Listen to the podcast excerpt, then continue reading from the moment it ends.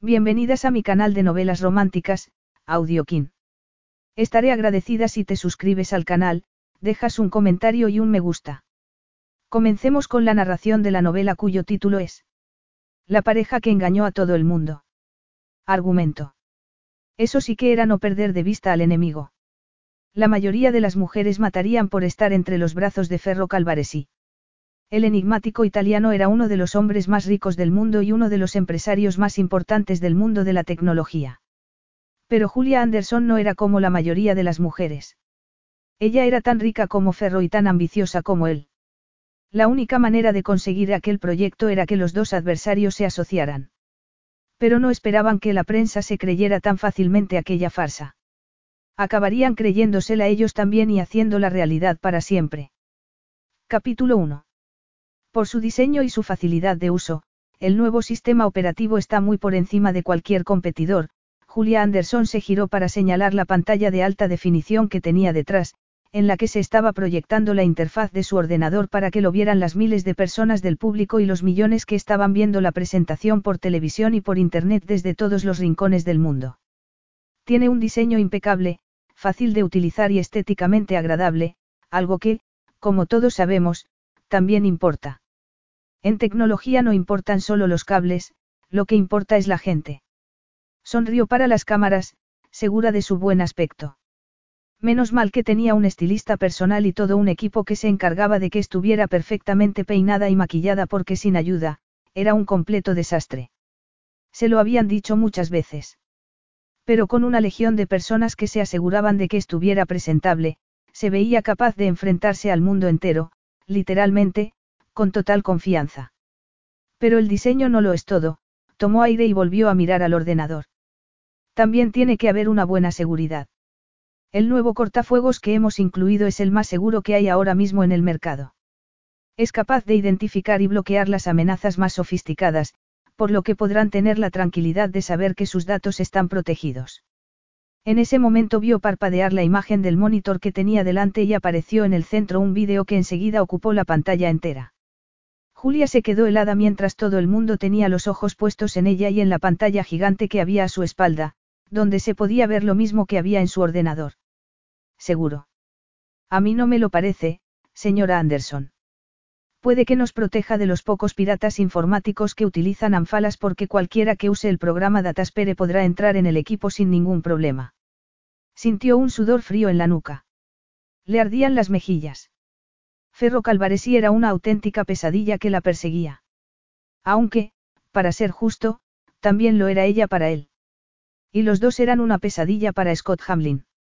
En pocas palabras, tenían la costumbre de molestarse los unos a los otros, pero aquello era demasiado. El rostro de Ferro, ese rostro tan hermoso que resultaba enervante, había invadido toda la pantalla y, por tanto, su presentación. Su petulante sonrisa era la demostración de un fallo de seguridad del que Julia no sabía nada. Cualquiera no, señor Calvaresí, le rebatió, tratando de mantener la calma porque sabía que su humillación se estaba viendo en todo el mundo. El lanzamiento de su nuevo sistema operativo era la noticia del día, igual que ocurría cada vez que salía cualquier producto de Anfalas. Y Ferro acababa de estropearlo.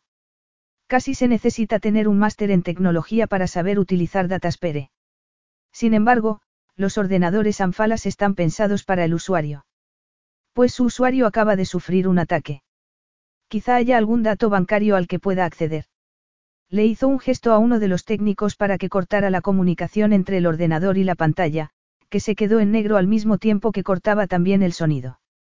La voz y el rostro de Ferro seguían en su ordenador. Se acabó, le dijo, lanzándole una mirada fulminadora. Luego levantó la mirada hacia el público. Les pido disculpas por la interrupción. Ya saben cómo es la competencia. No me extrañaría que estuviese intentando compensar ciertas carencias, el público estalló en carcajadas. Los miembros de la prensa se morían de impaciencia, pero sabían que no debían bombardearla a preguntas antes de que llegara el momento indicado. Julia era muy estricta y no le gustaba que sus presentaciones sufrieran interrupción alguna. ¡Qué rabia! Enseguida le llevaron otro ordenador y pudo proseguir con la demostración. Estaba claro que la parte en la que hablaba de la seguridad del nuevo sistema había quedado deslucida, así que optó por pasar directamente a hablar de la alta definición de los nuevos monitores y mostrar las bondades de los programas de edición de imagen y sonido, dos cosas que siempre causaban mucho efecto entre sus clientes. Y cuando terminó decidió esquivar a la prensa. Salió a toda prisa del escenario, se puso las gafas de sol y agarró el bolso de manos de su ayudante. El coche. Por la puerta de atrás. Hemos puesto otro frente a la puerta principal para engañar a la prensa. Gracias, dijo Julia. Habría querido abrazarse a él y echarse a llorar, pero Tad la habría regañado por estropearse el maquillaje. De todas maneras, ella jamás mostraría semejante debilidad. Los débiles no sobrevivían ni en la vida ni en los negocios, por eso ya nunca daba muestra alguna de vulnerabilidad. Sabía por experiencia que no debía hacerlo. Lo que haría sería irse a casa, a su mansión con vistas al mar, mirar por la ventana y comerse un litro de helado. Sí, señor, se iba a entregar a la ingesta de calorías. Y después, después planearía una buena venganza contra Ferro Calvaresí. Salió del edificio por la puerta de atrás, se metió en la limusina que la esperaba y cerró la puerta rápidamente para marcharse de allí cuanto antes. Hola. Apenas giró la cabeza se quedó boquiabierta. Allí estaba Ferro, con su sonrisa burlona. ¿Qué? ¿Qué haces en mi coche? Es el mío. Es que todas las limusinas se parecen. Entonces, ¿qué has hecho con mi coche? Le dije al conductor que se fuera, que ya tenías coche. Y que tenías una reunión, conmigo. Para poder darte un puñetazo en la cara por el numerito que has montado en mi presentación.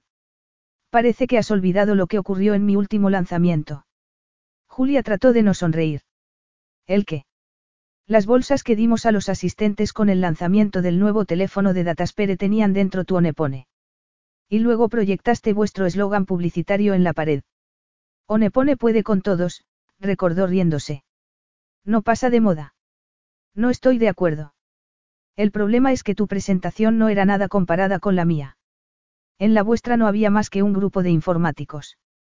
Mis presentaciones son todo un acontecimiento. Solo porque cada vez que sacas un producto nuevo lo conviertes en un espectáculo. Ese es mi estilo y a la gente le gusta. Marco tendencias, Calvaresí. Ah, sí. Las tendencias siempre pasan, si no, pregúntaselo a los vaqueros lavados a la piedra. Yo no dejo de evolucionar, replicó. Mis productos no pierden importancia, el coche se puso en movimiento. ¿Dónde vamos? A mi despacho. Mi jornada de trabajo ha terminado. No, Julia. A no ser que quieras perderte la oportunidad de tu vida. Acabo de tenerla ahí dentro, se miró las manos. Aquellas uñas no parecían suyas con esa manicura tan cuidada. Aunque no todo era tan fácil.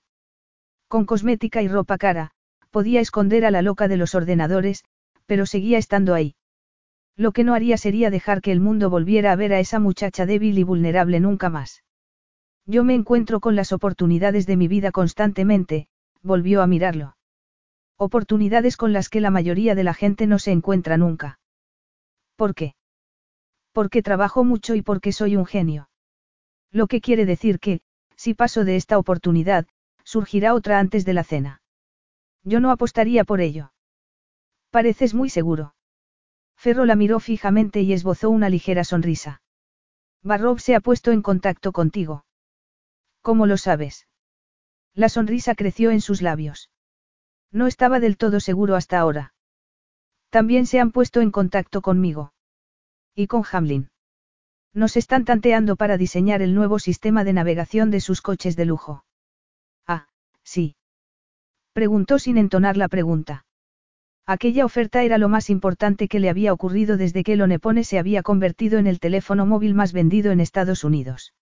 La posibilidad de que millones de coches fueran equipados con sus sistemas de navegación era algo increíble.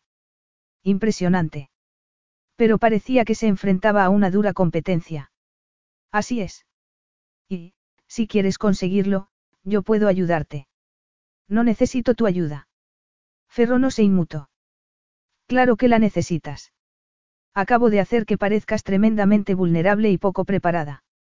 Me parece que necesitas mi ayuda más de lo que crees. Julia apretó los dientes. No había nada que odiara más que la palabra, vulnerable. ¿Dónde está la trampa, Calvaresí? Tendrás que verme más, dijo, con una gran sonrisa triunfal. Dios. Qué irritante era. Y qué guapo, lo que le hacía aún más irritante. ¿Por qué? Si tienes intención de hacer más numeritos como el de hoy, no me va a hacer ninguna gracia tener que verte. La mayoría de las mujeres se alegrarían de verme más a menudo. La mayoría de las mujeres no se disputan contigo los beneficios del mercado ni el liderazgo como mejor empresa de tecnología del mundo. Ni tampoco me ocasionan tantas molestias. Pero estoy dispuesto a dejarlo pasar por un buen motivo. ¿Qué buen motivo? Te seré sincero. Yo no puedo optar a ese proyecto, pero tú tampoco. Carezco de la simplicidad de tus productos. Desde luego los tuyos no están pensados para el usuario. ¿Por qué no quiero empobrecerlos solo para vender más, a menos que sea necesario?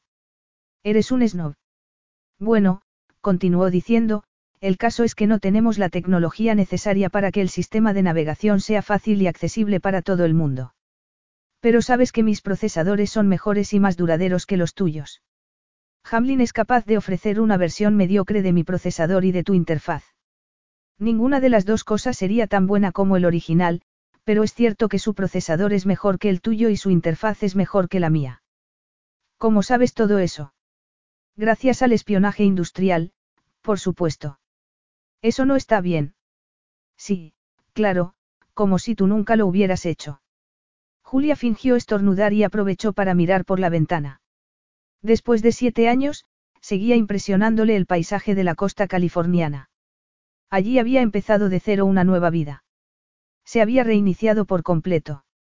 En aquel momento necesitaba una manera de huir por un instante de Ferro, de sus preguntas, sus sonrisas y de ese aroma masculino que desprendía, y no era nada fácil en un entorno tan reducido como el del interior de la limusina. Muchos informáticos olían como si acabaran de salir de una cueva e incluso tenían la espalda algo encorvada de estar frente al ordenador. Quizás si no hubiera contratado al asesor de imagen, también ella habría acabado así porque lo cierto era que en su vida eran mucho más importantes los códigos binarios que el aspecto que tuviera. Las veces que había intentado arreglarse sola había acabado con una pinta ridícula. Sin un asesor, era un absoluto desastre. Ferro, sin embargo, no era así. Tenía una elegancia y un atractivo sexual a los que rara vez prestaban atención las personas de su inteligencia, incluyéndola a ella. Julia no podría lograr semejante atractivo sexual, ni siquiera con ayuda, aunque quisiera. Deduzco que tu silencio significa que estás de acuerdo, dijo él, con sequedad. No quiero que Hamlin se haga con el proyecto porque lo quiero yo. Y estoy seguro de que a ti te pasa lo mismo. Sí, admitió ella sin apartar la mirada del paisaje. Al ver que la limusina tomaba un desvío, se giró hacia Ferro. Pensé que íbamos a tu despacho. Sí, al de mi casa. Julia frunció el ceño. ¿Por qué? No quiero que nuestra alianza se haga pública hasta que sepa cómo presentarla al mundo. Hablas mucho en singular para estar proponiéndome que trabajemos juntos. ¿Tienes algún problema? Le preguntó, desafiante. Uno no puede pensar en singular cuando se trabaja en equipo, Ferro, no sé si lo sabes. Odio los tópicos. Por algo se convierten en tópicos. ¿Por qué son ciertos? No necesariamente. El vehículo se detuvo junto a un puesto de seguridad. Ferro bajó la ventanilla, puso el dedo pulgar en un escáner y luego le pidió a Julia que hiciera lo mismo. No va a reconocer mi huella. Lo sé, ni te servirá para que se abra la puerta, pero guardo el registro. Tienes un registro de huellas dactilares. Qué paranoico. ¿Te parece innecesario? Julia se encogió de hombros y le dio la razón a regañadientes. Seguramente ella era uno de los motivos por los que Ferro era tan paranoico, pues a menudo había tratado de descubrir todos sus secretos profesionales. Pero él también lo hacía. Ahora tú, le dijo él. Miró a la ventana de su lado. ¿Qué quieres? Que pase por encima de ti para sacar la mano. En sus ojos apareció un brillo malévolo. Eso es. Julia sintió que le ardían las mejillas, pero tuvo mucho cuidado de no mirarlo a los ojos y de no parecer nerviosa. Estaba acostumbrada a los hombres y a sus insinuaciones, hasta el punto que ya ni la afectaban. Especialmente cuando llevaba puesta su coraza, esa imagen que ofrecía al mundo. Solo tenía que volver a comportarse como la ejecutiva fría y agresiva de siempre y recordar que Ferro Calvaresí solo pretendía intimidarla. Y ella jamás se dejaba intimidar por ningún hombre. Así pues, respiró hondo y estiró el cuerpo por encima de él. Al rozarle el pecho le dio un vuelco el corazón y sintió algo tremendamente inquietante en todo el cuerpo. Algo que la dejó temblorosa y sin aliento. Ahí estaba otra vez ese olor. De cerca podía apreciar todos los matices. Notó el aroma intenso de la loción de afeitado y otro más suave del jabón. Los dos cubrían esa piel limpia, tersa y masculina. No estaba muy familiarizada con los olores masculinos, así que no sabía si había acertado en su interpretación. Claro que tampoco debería estar pensando en cómo olía Ferro Calvaresí. Pon el dedo en el escáner y apártate de él, estás retrocediendo. Volvía a ser la adolescente triste y solitaria que había sido en otra época. La muchacha que no encajaba en ninguna parte y que finalmente había dejado de intentar hacerlo. Pero entonces lo habían intentado sus padres por ella y había sido aún peor porque había descubierto lo que ocurría cuando se era vulnerable, ingenua y confiada. Apartó el recuerdo de su mente, se estiró un poco más para llegar al escáner e intentó no sentir el roce de su brazo en el pecho. No volvió a respirar hasta que oyó el pitido que confirmaba que la máquina había registrado su huella y pudo volver a su asiento. Habían avanzado apenas unos metros cuando apareció otra puerta. No puede ser, murmuró Julia. Esta se abre con una clave, aclaró él mientras marcaba dicha clave en el teclado de su teléfono. Vaya. Es que tú no tienes el teléfono sincronizado con el sistema de seguridad de tu casa. No, pero tengo un montón de juegos de lo más sofisticados. ¿Cómo es posible que tus teléfonos se vendan más que los míos? Le preguntó, arrugando el entrecejo. No acabas de oír las palabras, juego, y, sofisticado. Por eso se venden tanto. Pero eso no tiene ninguna utilidad práctica. Es posible, lo que ocurre es que la mayoría de la gente no tiene sistemas de seguridad de paranoicos. ¿Cómo es el tuyo? Igual de paranoico que el tuyo, pero no necesito controlarlo desde el teléfono. Tendrás que reconocer que esto también es muy sofisticado. Está bien. El coche se detuvo frente a una enorme casa que recordaba a un palazzo italiano. Ferro salió con una enorme sonrisa en los labios, le abrió la puerta a Julia y le ofreció una mano. A ella volvió a darle un vuelco al corazón al notar otra vez su olor. Corta el rollo, Calvaresí, esto es una reunión de negocios, salió del coche por sí sola y cerró la puerta, teniendo mucho cuidado de no rozarlo en ningún momento. No hagas nada que no harías con otro rival profesional. Tendré en cuenta que te pone nerviosa que te toque. ¿Qué me pone nerviosa? De eso nada. Lo que ocurre es que no quiero jueguecitos. Dime qué es lo que quieres para que pueda volver a casa cuanto antes. A estas horas del día, necesito urgentemente una copa de vino. Entonces pasa y tómatela aquí porque no va a ser una reunión corta. Claro que lo va a ser porque intuyo que no me va a gustar lo que me vas a proponer. No te va a gustar, pero no eres tonta y por eso me vas a escuchar. Ah, sí. Sí. Sabes que tienes algo que necesito y yo tengo algo que tú necesitas. La única manera de conseguirlo es que unamos nuestras fuerzas. Prefiero arder en el infierno. Estupendo, pero eso no servirá para conseguir el negocio, mientras que trabajar conmigo sí lo hará. No, solo conseguiré la mitad. La mitad es mejor que nada. Y mejor que lo consiga Hamlin. ¿Y por qué crees que prefiero que consigas tú el negocio a que lo consiga Hamlin? Le preguntó.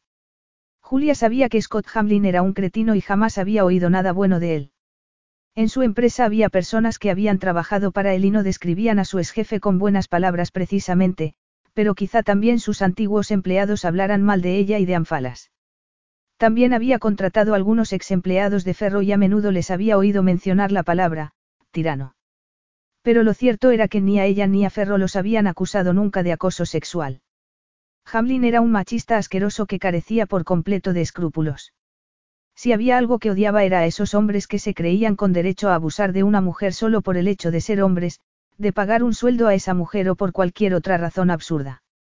Así pues, sí, la verdad era que prefería que Hamlin fracasara. Pero no quería parecer demasiado entusiasmada.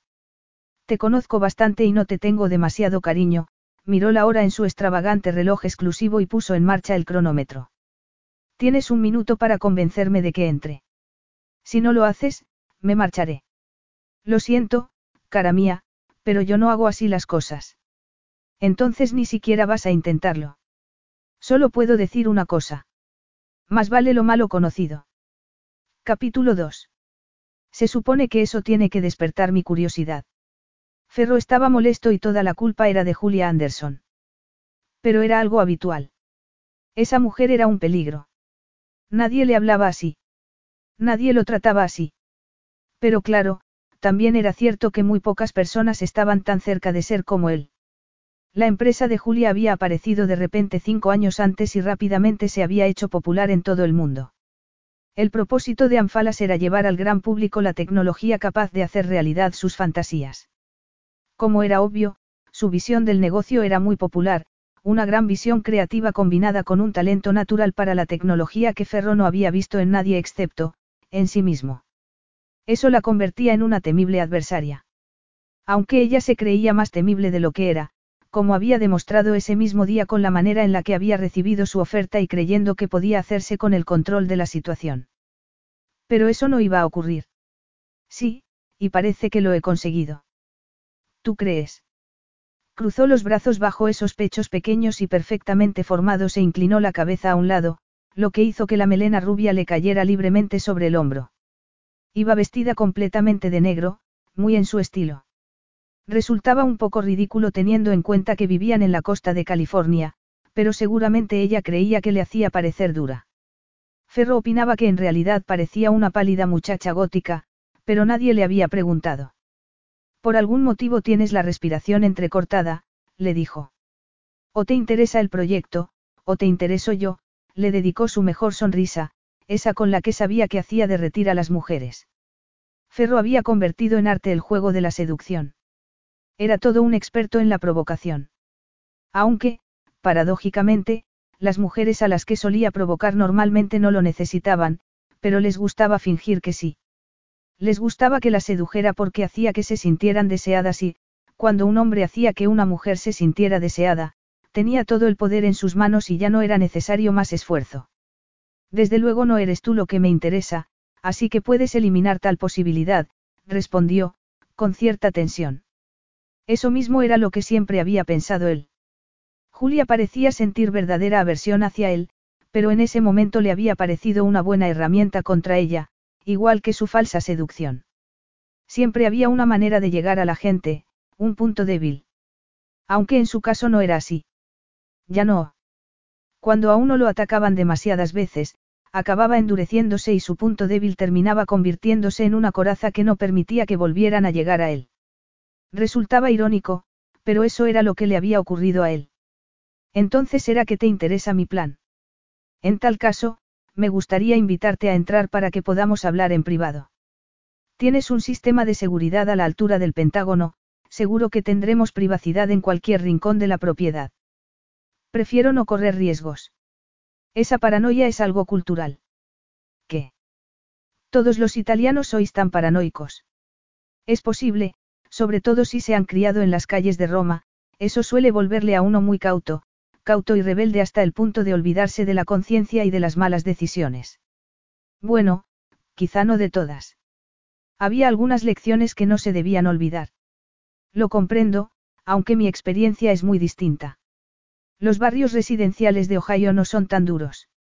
Bueno, ahora que ya sabemos todo lo que podemos leer del otro en cualquier biografía, ¿Quieres entrar y escuchar lo que quiero proponerte? Ella fijó en él sus ojos azules unos segundos. Querer no quiero, pero lo haré. Entonces sí que he conseguido despertar tu curiosidad. Que no se te suba a la cabeza. Por aquí, dijo al tiempo que le ponía la mano en la parte inferior de la espalda. Notó que se tensaba automáticamente y pensó que no reaccionaba como las otras mujeres. Julia Anderson no se derretía, ni lo miraba embobada y eso la hacía más difícil de manipular. Pero no del todo imposible. ¿Le harías eso a un hombre? Le preguntó ella, mirándole la mano. Supongo que no. Pero es que tú no eres un hombre, así que deja de pedirme que te trate como si lo fueras. Quiero que me trates de igual a igual. ¿Y te parece que no lo hago? Pues, no sé, me tratas de una manera, especial. Pero eso no significa que sea injusto, ¿no crees? Me has traído para hablar de diferencias de género o para soltarme tu discurso publicitario. Lo segundo, cruzó el vestíbulo admirando la opulencia de su propia casa y maravillándose una vez más de que fuera suya. Había pasado muchas noches a la intemperie y muchas otras en camas ajenas como para no agradecer ahora todo lo que tenía. Y, sinceramente, no estaba seguro de que dormir en la calle fuera la peor opción.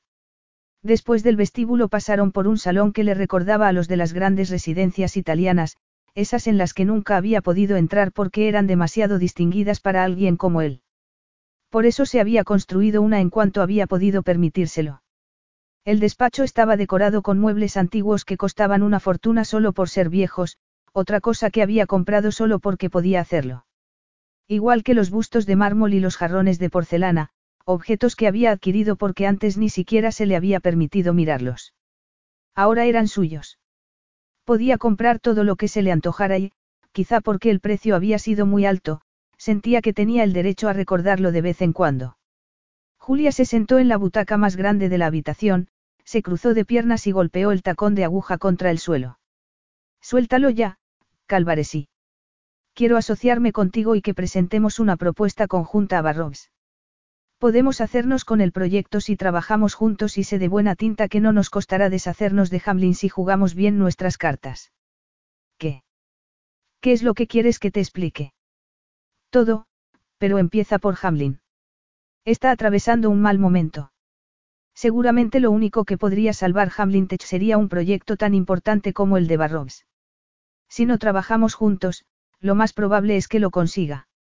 Julia, lo importante no es tanto que tú o yo consigamos el proyecto, sino que nos deshagamos de un importante rival. Es una maniobra ruin. ¿Por qué tantas molestias para deshacerse de Hamlin?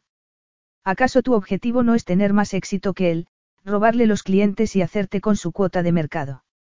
Sí, reconoció ella. El mío también. Y también pretendo hacer lo mismo contigo, pero eso puedo dejarlo para otro momento para aprovechar esta oportunidad. Hamlin es un cretino y, si bien yo tampoco soy la mejor persona del mundo, al menos no tengo fábricas por toda Asia donde se explota a los trabajadores, ni acoso a mis empleadas. Intentas convencerme de que haces esto para salvar al mundo del malvado Hamlin. No, se cruzó de brazos, pero es un aliciente más.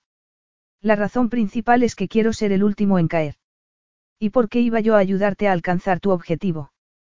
Porque también estarás contribuyendo a conseguir el tuyo. Entonces luchamos juntos y, cuando hayamos terminado con el enemigo, nos atacamos el uno al otro. Le preguntó, enarcando sus cejas perfectas. Exacto. ¿Algún problema? No lo sé, descruzó las piernas, se inclinó hacia adelante y apoyó la barbilla sobre las manos. Era una mujer interesante. Todo en ella, desde sus esbeltas piernas hasta su piel pálida o su cabello rubio, parecía bullir con una energía incontenible. Mientras estemos trabajando juntos, estaremos juntos. La vio chuparse el labio inferior y sintió una extraña reacción en el estómago. Era preciosa. Era de esas mujeres que ni siquiera sospechaban que eran tan preciosas. Seguramente harían falta muchas palabras halagadoras y muchas caricias, no sexuales, para conseguir que se abriera y que pudiera disfrutar de estar con un hombre. Se reprendió a sí mismo por el rumbo que habían tomado sus pensamientos. No era el mejor momento para entretenerse con esas cosas. Además, él ya no se dedicaba a analizar a las mujeres, ni a tratar de averiguar qué necesitaban y cómo dárselo. Hacía años que no miraba de ese modo a una mujer y no entendía muy bien por qué lo hacía en aquel momento. No buscaba novia, ni amante, ni compañera, así que no tenía ningún sentido. Eso no significaba que no sintiera la atracción, pero era algo físico, nada más. Quizá porque Julia Anderson le parecía un misterio. Había algo en ella que no encajaba. Su energía, por ejemplo. Se esforzaba todo el tiempo en contenerla, pero estaba claro que le costaba quedarse quieta un momento. Y luego estaba esa ropa negra con la que seguramente pretendía parecer segura de sí misma, pero que a él le transmitía justo lo contrario. Se protegía con una coraza demasiado obvia. Pero por muy misteriosa que le pareciera, no iba a complicarse la vida con ella.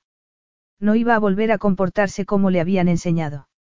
Había escapado de ese papel, aunque se servía de él cuando le convenía. Eso quiere decir que no me apuñalarás por la espalda mientras estemos metidos en esta farsa. Yo no lo llamaría farsa, aunque vamos a necesitar un poco de, astucia. ¿Qué quieres decir? Ahí llegaba la parte que no le iba a gustar. Algo que habría sido fácil con cualquier otra mujer. Pero Julia no era fácil, ella no respondía a sus coqueteos, ni a unos encantos que en la mayoría de los casos eran infalibles. Y eso la hacía muy interesante. Increíblemente interesante. Nadie se enfrentaba a él de ese modo. Nadie, ni siquiera Scott Hamlin, se atrevería a desafiarlo en público como lo hacía ella, lo que lo había obligado a hacer lo mismo. Lo había obligado a reaccionar. Resultaba muy interesante conocer a alguien con semejante poder. Aunque ahora el control lo tenía él. Tendremos que hacer que parezca una, fusión. Pero no lo es, replicó ella de inmediato. Solo para este proyecto. Está bien, concedió. Sigue. Pero tendremos que hacer que parezca creíble. ¿Y cómo pretendes que lo hagamos? En cierto modo, el hecho de saber que no le iba a hacer ninguna gracia lo hacía aún más perfecto. Cualquier cosa que inclinara el juego de poder hacia él era buena. Y cuanto más nerviosa se pusiera, más control tendría él. A todo el mundo le parecería lógico que una pareja llegara a la conclusión de que les convenía más trabajar juntos. Empezaron a brillarle los ojos. Estás sugiriendo que, que finjamos que entre nosotros hay algo personal. Lo estás suavizando, dijo él, sonriendo. Lo que sugiero es que finjamos que estamos teniendo una aventura apasionada. Julia se puso en pie de un salto y comenzó a caminar por la habitación. Es una locura. Yo jamás, tú nunca, es una locura. Tan ofensiva te resulta la idea. Ferro cruzó el despacho y ocupó la butaca en la que había estado sentada ella. Me resulta increíble. Después del numerito de hoy, ¿crees que alguien creerá que tú y yo? La línea que separa el odio del deseo es muy fina, cara mía. Es posible, si no hay conexión alguna entre tu cerebro y otras partes más bajas de tu cuerpo. Le pasa a mucha gente. Ella bajó la cabeza y luego la volvió a subir al tiempo que colocaba los brazos en jarras. Es una locura. ¿Se te ocurre una idea mejor? ¿Qué motivos tendría Barrobs para creerse que estamos trabajando juntos si de repente presentamos una propuesta conjunta? Que somos impresionantes. exclamó, extendiendo los brazos. Eso no sirve para ganar negocios, Julia, y aquí es donde está la ventaja de ser como yo y no como tú. ¿Te refieres a que soy joven, inteligente, creativa y nueva, poco preparada y sin experiencia. ¿Y qué me dices de ti, Ferro Calvaresí, licenciado en adversidades? No, no era de las que se dejaba engatusar, pero cuando se sentía atacada, no podía resistirse a devolver el golpe. Adversidades. Es que has leído mi biografía no autorizada. Se sonrojó y el color tiñó la palidez de sus mejillas. No, solo es una expresión. La expresión exacta que aparece en la contraportada del libro que describe mi ascenso al éxito desde las calles más sórdidas de Roma. Una interesante lectura para aquel al que le gusten los cuentos de hadas. Casi resultaba divertido que ella también hubiese caído en la trampa de enterarse de su oscuro pasado. Era cierto que tenía un oscuro pasado, eso era innegable, pero, por suerte para él, el libro solo contaba lo más superficial.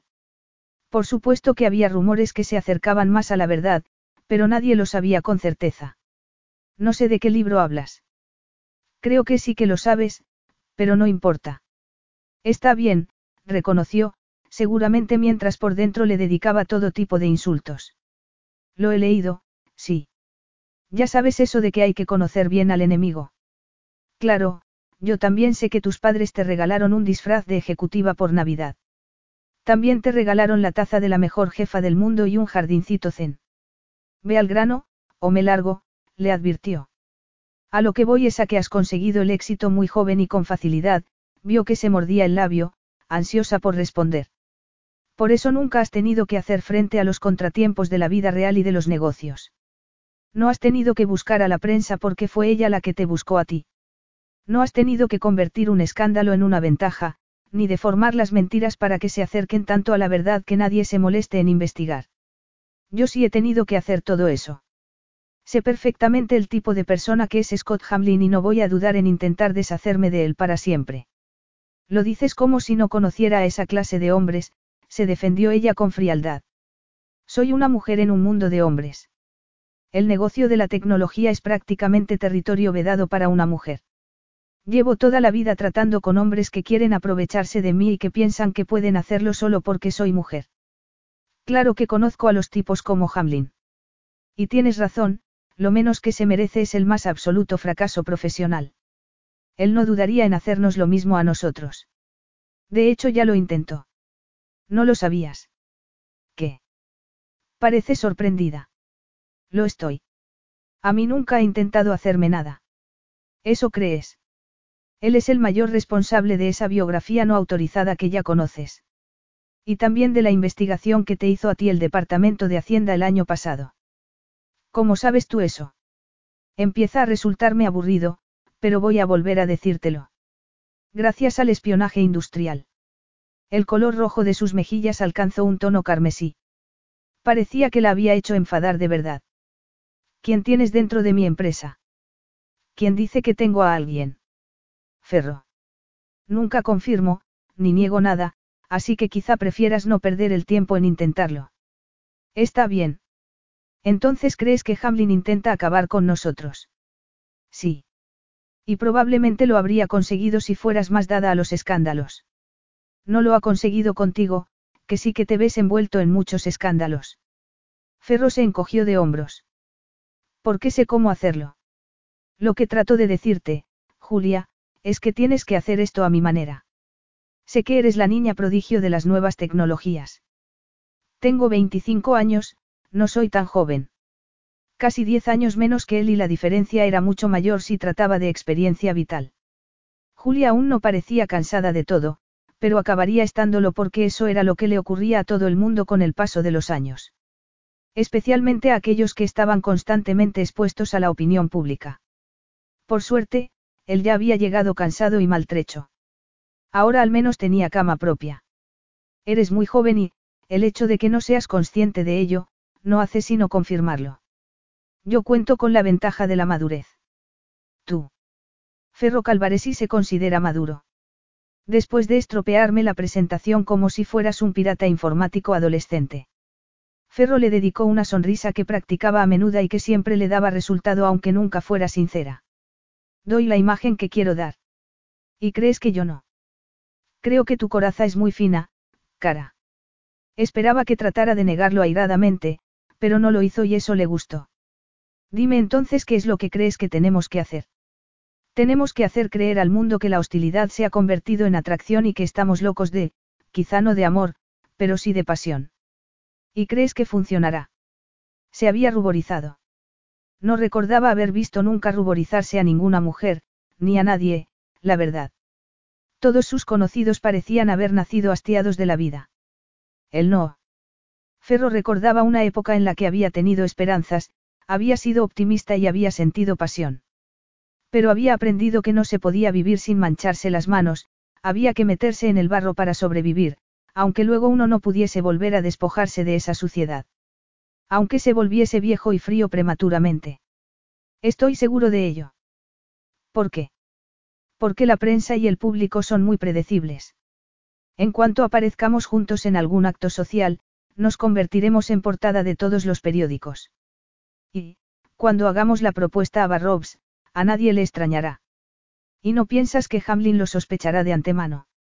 No, porque él jamás se asociaría con una mujer y dará por hecho que yo tampoco lo haría. La vio morderse el labio inferior, otro gesto que delataba esa inseguridad que tanto se esforzaba por disimular. Si hubiese estado intentando seducirla, en ese momento le habría tocado la cara para asegurarle que todo iba a salir bien. Pero lo que hizo fue apretar los dientes y presionarla. Y bien. Has sido tú la que me has dicho que tenías poco tiempo, Julia. Yo tengo muchos compromisos y no puedo estar aquí esperando que tomes una decisión que debería ser muy fácil. Entonces ella estiró la mano y Ferro se la estrechó. Era tan delicada y al mismo tiempo tan firme. Eso le sorprendió. Pero claro, era una mujer de negocios. Trato hecho, Calvaresí. Me alegra oír eso, Anderson. Vamos a trabajar juntos, pero no quiero ningún contacto físico innecesario, nada de ideas extravagantes, ni más espionaje industrial. El espionaje era constante y seguramente ella también tenía a alguien infiltrado en su empresa, pero aquel acuerdo lo cambiaba todo. Quizás solo tuviera que dejar de consultar la información que le pasaban durante el tiempo que durara su asociación. Supongo que podré cumplir todas las condiciones. Cuando esto acabe, volveremos cada uno a nuestro puesto. Y si entonces tengo la más mínima oportunidad de vencerte, lo haré sin titubear. Lo mismo digo, respondió él al tiempo que le soltaba la mano sin prestar atención a la extraña sensación que le quemaba la piel. Pero hasta entonces, tendremos que jugar limpio. Ferro sonrió y vio cómo Julia volvía a ruborizarse. Eso no puedo prometértelo. No soy tan bueno. Capítulo 3. Tienes algo que hacer esta noche. Julia frunció el ceño al oír quién la llamaba a su teléfono personal. ¿Cómo has conseguido este número? Mandaste a alguno de tus espías para que se colara en mi despacho. No, qué pérdida de energía. Solo tuve que llamar y pedírselo a tu ayudante. Julia lanzó una mirada de odio atada a través de la pared. ¿Cómo es posible que te lo diera? Supuso que si quería localizarte, es porque era algo importante. Es lógico que necesite hablar contigo a cualquier hora, puesto que soy tu amante. El modo en que pronunció la palabra hizo que Julia sintiese un escalofrío. Odiaba que tuviese razón y odiaba haber accedido a formar parte de aquel plan, pero la verdad era que quería la cuenta de Barropsy, si para conseguirla tenía que vender su alma al diablo, estaba dispuesta a hacerlo. No encantada, pero sí dispuesta. Una vez que la cuenta fuera suya, Ferro dejaría de ser un problema porque solo tendrían que trabajar juntos en la etapa de diseño del sistema de navegación, nada más. Podría soportarlo. Sobreviviría él. Al menos ahora sabía que podía controlar la situación. No era como encontrarse enfundada en el horrible vestido de gala para el baile de graduación y tener que ir con un chico al que habían pagado para acompañarla. No, ahora parte del poder estaba en sus manos. Está bien. ¿Para qué quería saber si tenía algo que hacer esta noche? Me preguntaba si querrías venir conmigo a la premier de una película. ¿Una premier? ¿De qué película? Cold Planet. Por un momento, Julia se olvidó de dar una imagen de frialdad e indiferencia. Olvidó con quién estaba hablando. En serio. Esa peli tiene una pinta estupenda. ¿Tú crees? Es como si hubieran hecho realidad todos los sueños de ciencia ficción que tenía cuando era pequeña. Ya no podía ocultar su entusiasmo. Por mucho que sus asesores la entrenasen para saber cómo comportarse en público, seguía haciendo ese tipo de cosas de vez en cuando. La gente normal no se ponía así por una película. Los raros como ella, sí, y era algo que incomodaba a los demás. Eso era lo que le había dicho su madre una y otra vez desde que a los cinco años había empezado a decir que algún día le pondría a un coche el cuadro de navegación de una nave espacial que había visto en una película futurista. Siempre había hecho sentir vergüenza a sus padres porque no dejaba de hablar de temas raros, ni disimulaba su entusiasmo. El objetivo de su madre había sido convertirla en alguien normal, hasta tal punto lo había deseado que había pagado a un chico para que la acompañara al baile de graduación a los 16 años. Aquello había sido el final. Esa noche había dejado de intentar ser normal, pero había aprendido algo más importante. Ser normal no estaba exento de peligros, pero el ser tal como era y mostrarse vulnerable era un gran error. Esa espantosa noche la había hecho más fuerte. Después de quitarse aquel ridículo vestido rosa que había tardado horas en elegir, se había puesto una coraza de la que no había vuelto a despojarse. Algo en lo que Ferro tenía razón.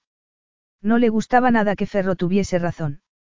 Aún así, incluso con la coraza puesta, había ciertas cosas que tenía que limar para que no se le notara demasiado lo rara que era. Ahora tenía una imagen mucho más aceptable socialmente y eso la ayudaba a aparecer en los medios con más seguridad. Algo que no había sentido demasiado en la infancia y la adolescencia. Zorra estúpida, solo estaba haciéndote un favor. Ningún otro tío querría tocarte siquiera. Borró el recuerdo de su mente. Ya no importaba. Aquellas palabras, el roce de sus manos, todo eso ya no importaba. Lo había superado. Había seguido adelante. Había bajado la cabeza y había trabajado duramente, sin volver a preocuparse de lo que pensaran los demás. Por eso había alcanzado el éxito. Con todo el dinero que había ganado, había contratado todo tipo de asesores que habían conseguido que pareciera la protagonista de un videojuego y la habían enseñado a hablar con aplomo y seguridad. Ya no era vulnerable. Podía entusiasmarse por una película o un videojuego, pero no podía dejar que se le notara. Pues resulta que el programa con el que están hechos los efectos especiales es mío, alardeó Ferro. Y por eso me han invitado al estreno mundial. Julia cerró la puerta al pasado y se centró en el presente. Lo sé y me dio mucha envidia cuando me enteré. Tú no tienes la tecnología necesaria para algo así. No, yo hago tecnología para la gente corriente, replicó. Bueno, de verdad puedo ir. Se encadenaría a Ferro si hacía falta. Era demasiado emocionante como para perdérselo. Habría ido aunque no fuesen a trabajar juntos en el proyecto de Barrobs. Sí. Hay que ir de etiqueta. Aunque es una película de ciencia ficción, así que si quieres ponerte un bikini dorado y un collar de esclava, supongo que también estará permitido. Muy gracioso, Calvaresí, pero te recuerdo que eso es Star Wars. Cold Planet tiene una mitología completamente distinta, está basada en un videojuego de disparos en primera persona y, cerró la boca de golpe.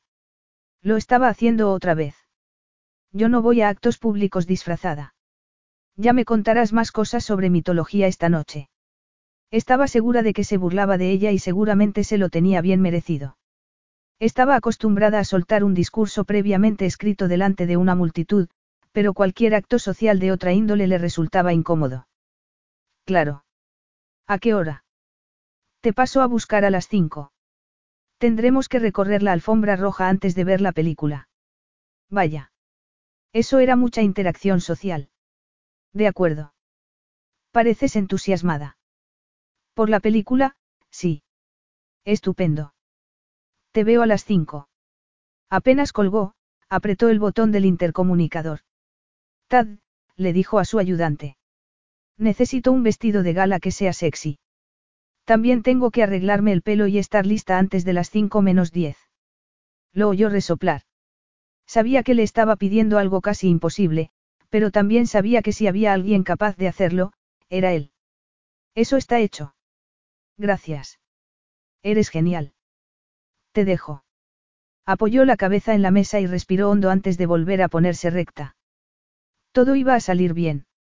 No iba a pensar que no estaba preparada para aparecer en una premier de Hollywood del brazo de un hombre como Ferro. Ni tampoco pensaría en que era muy probable que se derramara el cóctel de marisco sobre el vestido. No, se iba a relajar y a dejar que los profesionales a los que había contratado hiciesen su trabajo. Quizá saliera mal, pero al menos sabía que tendría buen aspecto. Parecería fuerte. El dinero no daba la felicidad, no, pero sí que servía para conseguir una imagen con la que poder enfrentarse a los demás. Iba a ser la acompañante de Ferro, pero no era una verdadera cita. Gracias a Dios porque la última vez que había tenido una cita había sido un completo desastre. Y eso que aquella vez el tipo no era alguien tan sexy y sexual como Ferro Calvaresí. Ella no estaba demasiado familiarizada con el sexo, pero Ferro sí. Se ruborizaba solo de pensar en ciertos extractos de su biografía no autorizada. Sí, la había leído, y desde entonces le costaba mirarlo a los ojos. No era solo que fuera sexy, era de esos hombres que hacían perder la cabeza a las mujeres. Hombres que conseguían que las damas más respetadas se olvidaran de las normas sociales y aparecieran con él en un acto público. En su país de origen, Ferro había sido amante de unas cuantas mujeres de renombre, lo que había provocado no pocos titulares escandalosos y no menos divorcios. Eso suponiendo, por supuesto, que la biografía en cuestión relatara la verdad, lo cual era mucho suponer. Y, como él mismo había dicho, Ferro nunca negaba ni confirmaba nada. Respiró hondo de nuevo para recabar fuerzas. Podía hacerlo.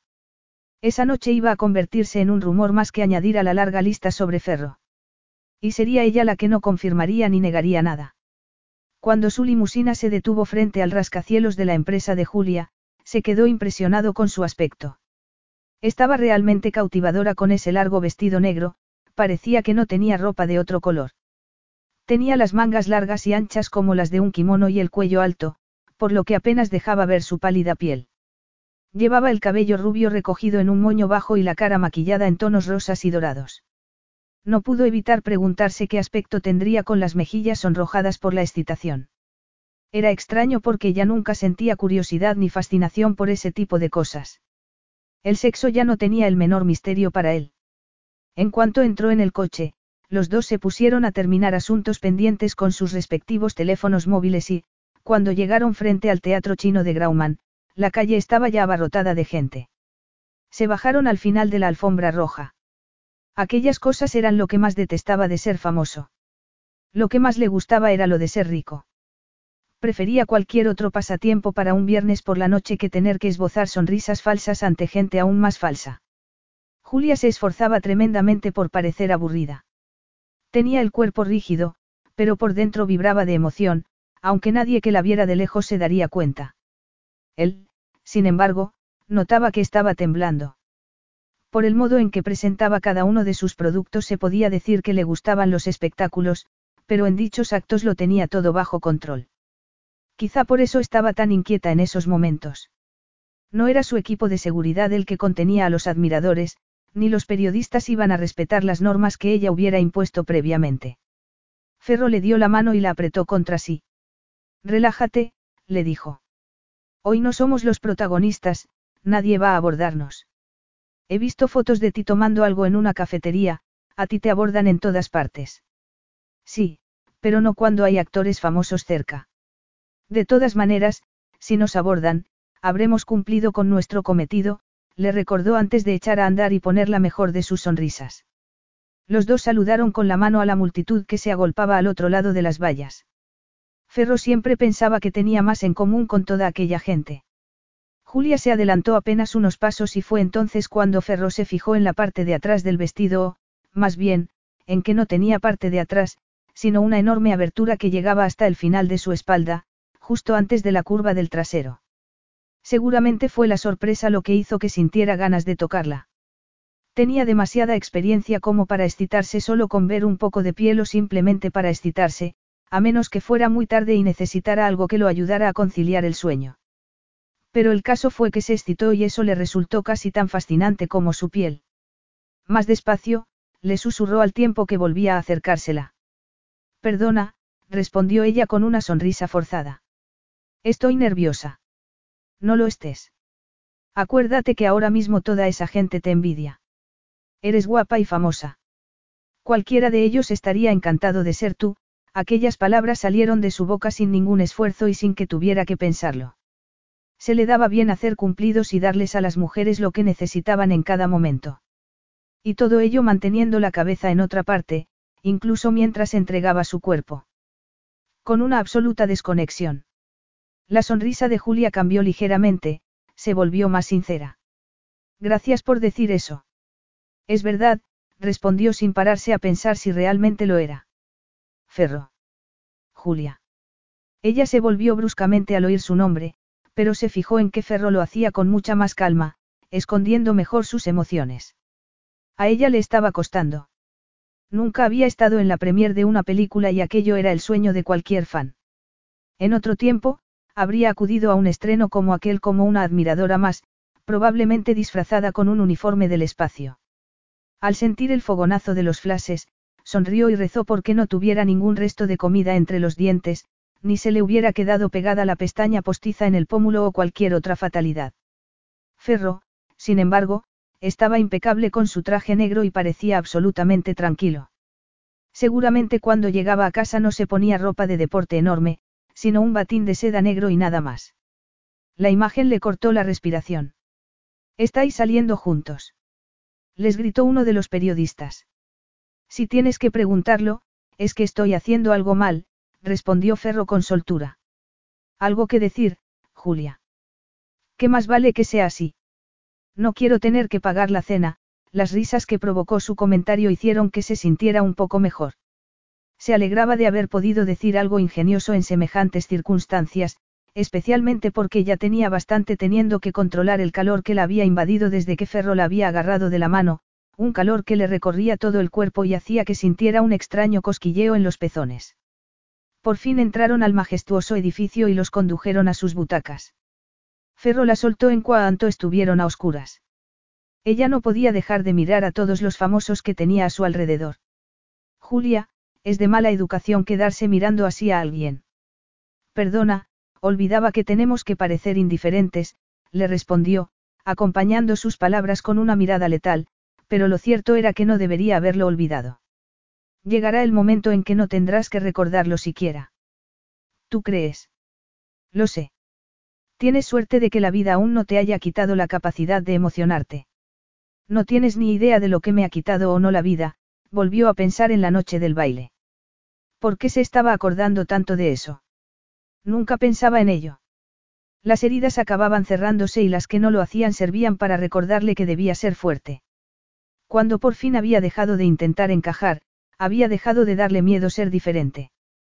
Y esa había sido la clave de su éxito. Eso no significaba que fuera a darle las gracias al canalla que la había agredido, pero tampoco a regodearse en el dolor. Me atrevo a decir que tú sabes menos de mi vida de lo que crees, las palabras de Ferro fueron aún más oscuras que la sala del teatro. He leído tu biografía, respondió. Él se echó a reír sin un ápice de sentido del humor. Solo porque esté impreso, no quiere decir que sea cierto.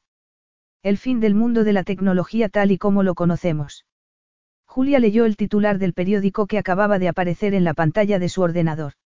Ferro estaba sentado frente a ella como si tuviese todo el derecho del mundo a estar en su despacho. No es precisamente el titular que esperábamos, dijo él. ¿Tú crees? respondió mientras leía por encima el artículo que acompañaba el titular.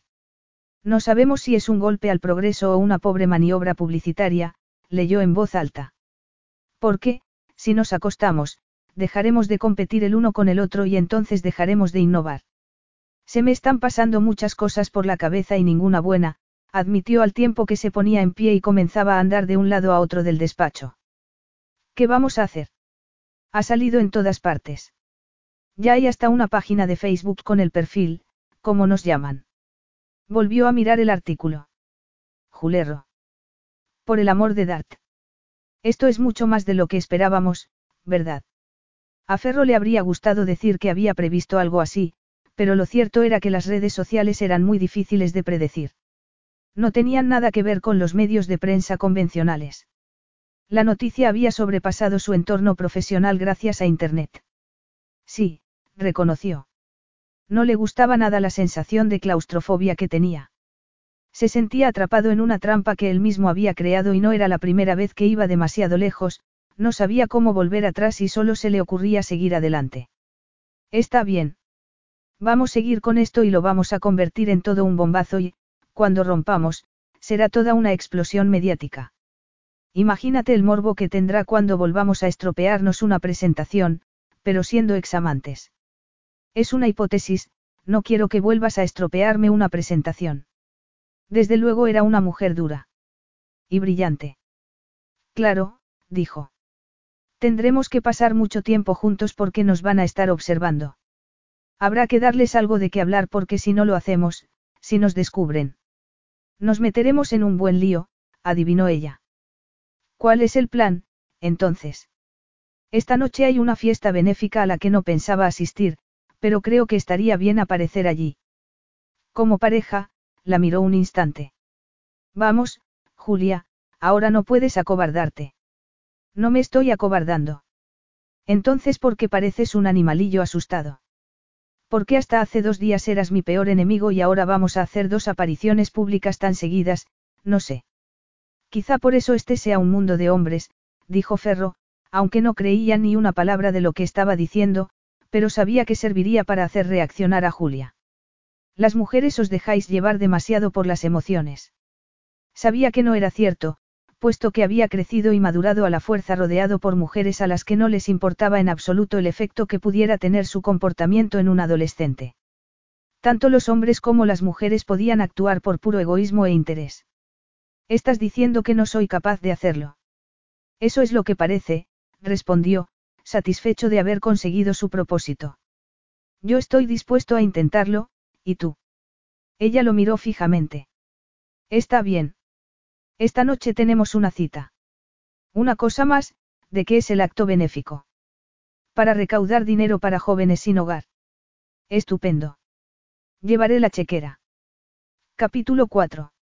Había pocas cosas que Ferro detestara más que los actos benéficos. Un lugar lujoso, lleno de gente horrible que se creía importante y que se pasaba el día aprovechándose de los menos afortunados, pero luego aparecía en fiestas como aquella para dar una imagen altruista ante los medios. Recordaba perfectamente la primera vez que había estado en una sala como aquella. Asqueado de con quién estaba y de lo que tenía que hacer porque le habían pagado para hacerlo, quisiera o no.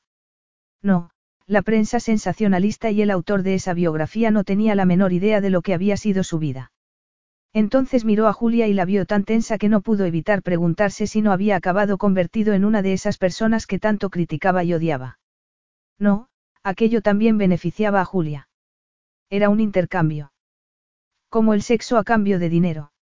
Dios, no. No era lo mismo. ¿Por qué pensaba en aquello?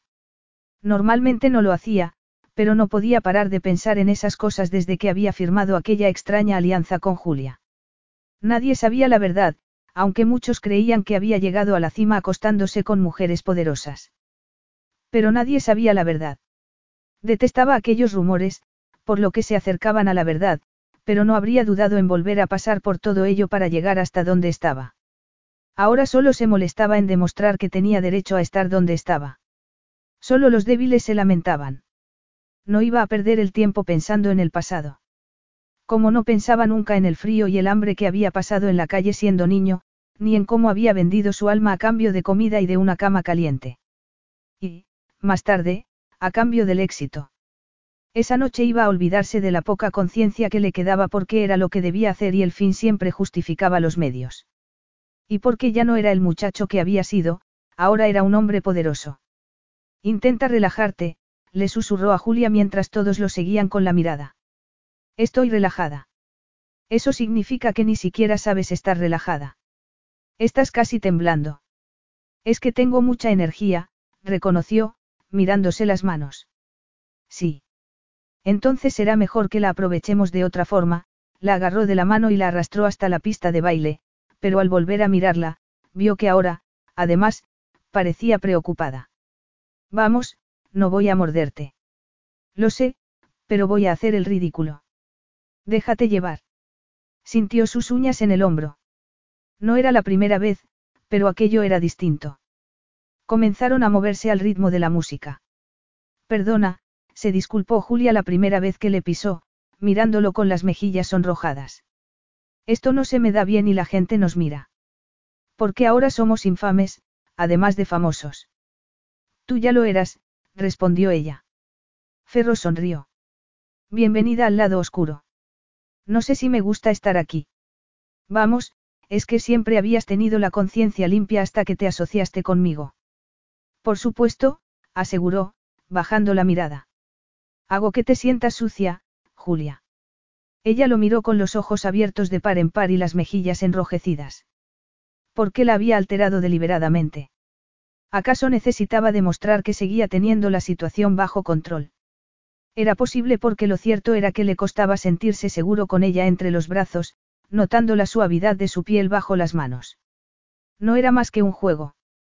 Como los demás juegos sexuales en los que había participado. Solo tenía que interpretar su papel sin pararse a pensar lo que cualquiera de los dos quisiera. Solo importaba lo que viera la prensa.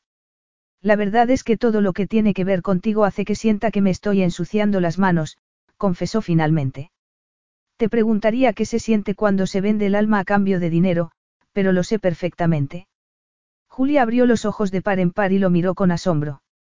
Era tan, dulce. Se preguntó si su boca sabría igual de dulce y entonces se dio cuenta de que no tenía por qué preguntárselo. Le puso una mano en la mejilla, se acercó a ella y sintió su tensión. Vamos a la terraza, le susurró. Allí estaremos más tranquilos. La sacó de allí, agarrada de la cintura, y la llevó hasta una terraza con vistas al mar. ¿Qué estás haciendo? Estalló ella en cuanto estuvieron solos. Librarte de la vergüenza de tener que bailar y darle al público lo que quiere, miró a través de la puerta y vio que una mujer había seguido sus movimientos con demasiada atención como para tratarse de una invitada más. Ya tenemos a alguien haciéndonos fotos con un onepone. Diez puntos para mí. Dio un paso hacia ella. Bésame, le ordenó después de que diera un paso atrás y se encontrara contra la pared. ¿Qué? ¿Para qué crees que te he traído hasta aquí? ¿Por qué no podía contenerme ahí dentro y necesitaba dar rienda suelta al deseo que siento por ti? ¿Qué? Sí, Julia. Lo único que haría que dos rivales acabaran siendo amantes es esa clase de pasión que no respeta las normas, un deseo que va contra toda lógica. Julia tenía la garganta seca. Ningún hombre la había mirado jamás con la intensidad con la que Ferro la miraba en esos momentos. Michael, su acompañante en el baile de graduación, la había mirado con violencia y desprecio, incluso mientras la besaba. No lo había hecho por deseo, sino por la necesidad enfermiza de dominarla. Había intentado violarla, pero no porque sintiera atracción sexual hacia ella. Había sido violento, ofensivo y aterrador. Pero Ferro era todo ardor, interés y deseo. Sabía que era todo parte del juego, que Ferro era capaz de encender y apagar sus encantos como si tuviera un botón. Según el libro, las mujeres lo arriesgaban todo con tal de acostarse con él. Y casi lo comprendía. Bésame, Julia, insistió mientras le pasaba la mano por la mandíbula. ¿Y si no quiero hacerlo? Ni siquiera me caes bien. No es necesario que te caiga bien alguien para sentir atracción. Para mí sí lo es. Piensa en las veces que te he estropeado los planes y que he vendido más que tú. Ahora quiero que canalices toda esa rabia en un beso. ¿Entiendes? Estaba temblando y tenía el corazón a punto de escapársele del pecho. Entonces él se acercó un poco más y le susurró al oído. Piensa en lo furiosa que te pongo y bésame como si estuvieras castigándome, bajó el dedo hasta sus labios y los recorrió lentamente. Aquellas palabras le hicieron olvidar que había besos que dolían, que resultaba ridículo que una mujer de su edad tuviese tan poca experiencia. Se olvidó de todo excepto del deseo de hacer lo que él le pedía. Consiguió incluso que creyera que la idea era suya. ¿Cómo había hecho para que quisiera besarlo?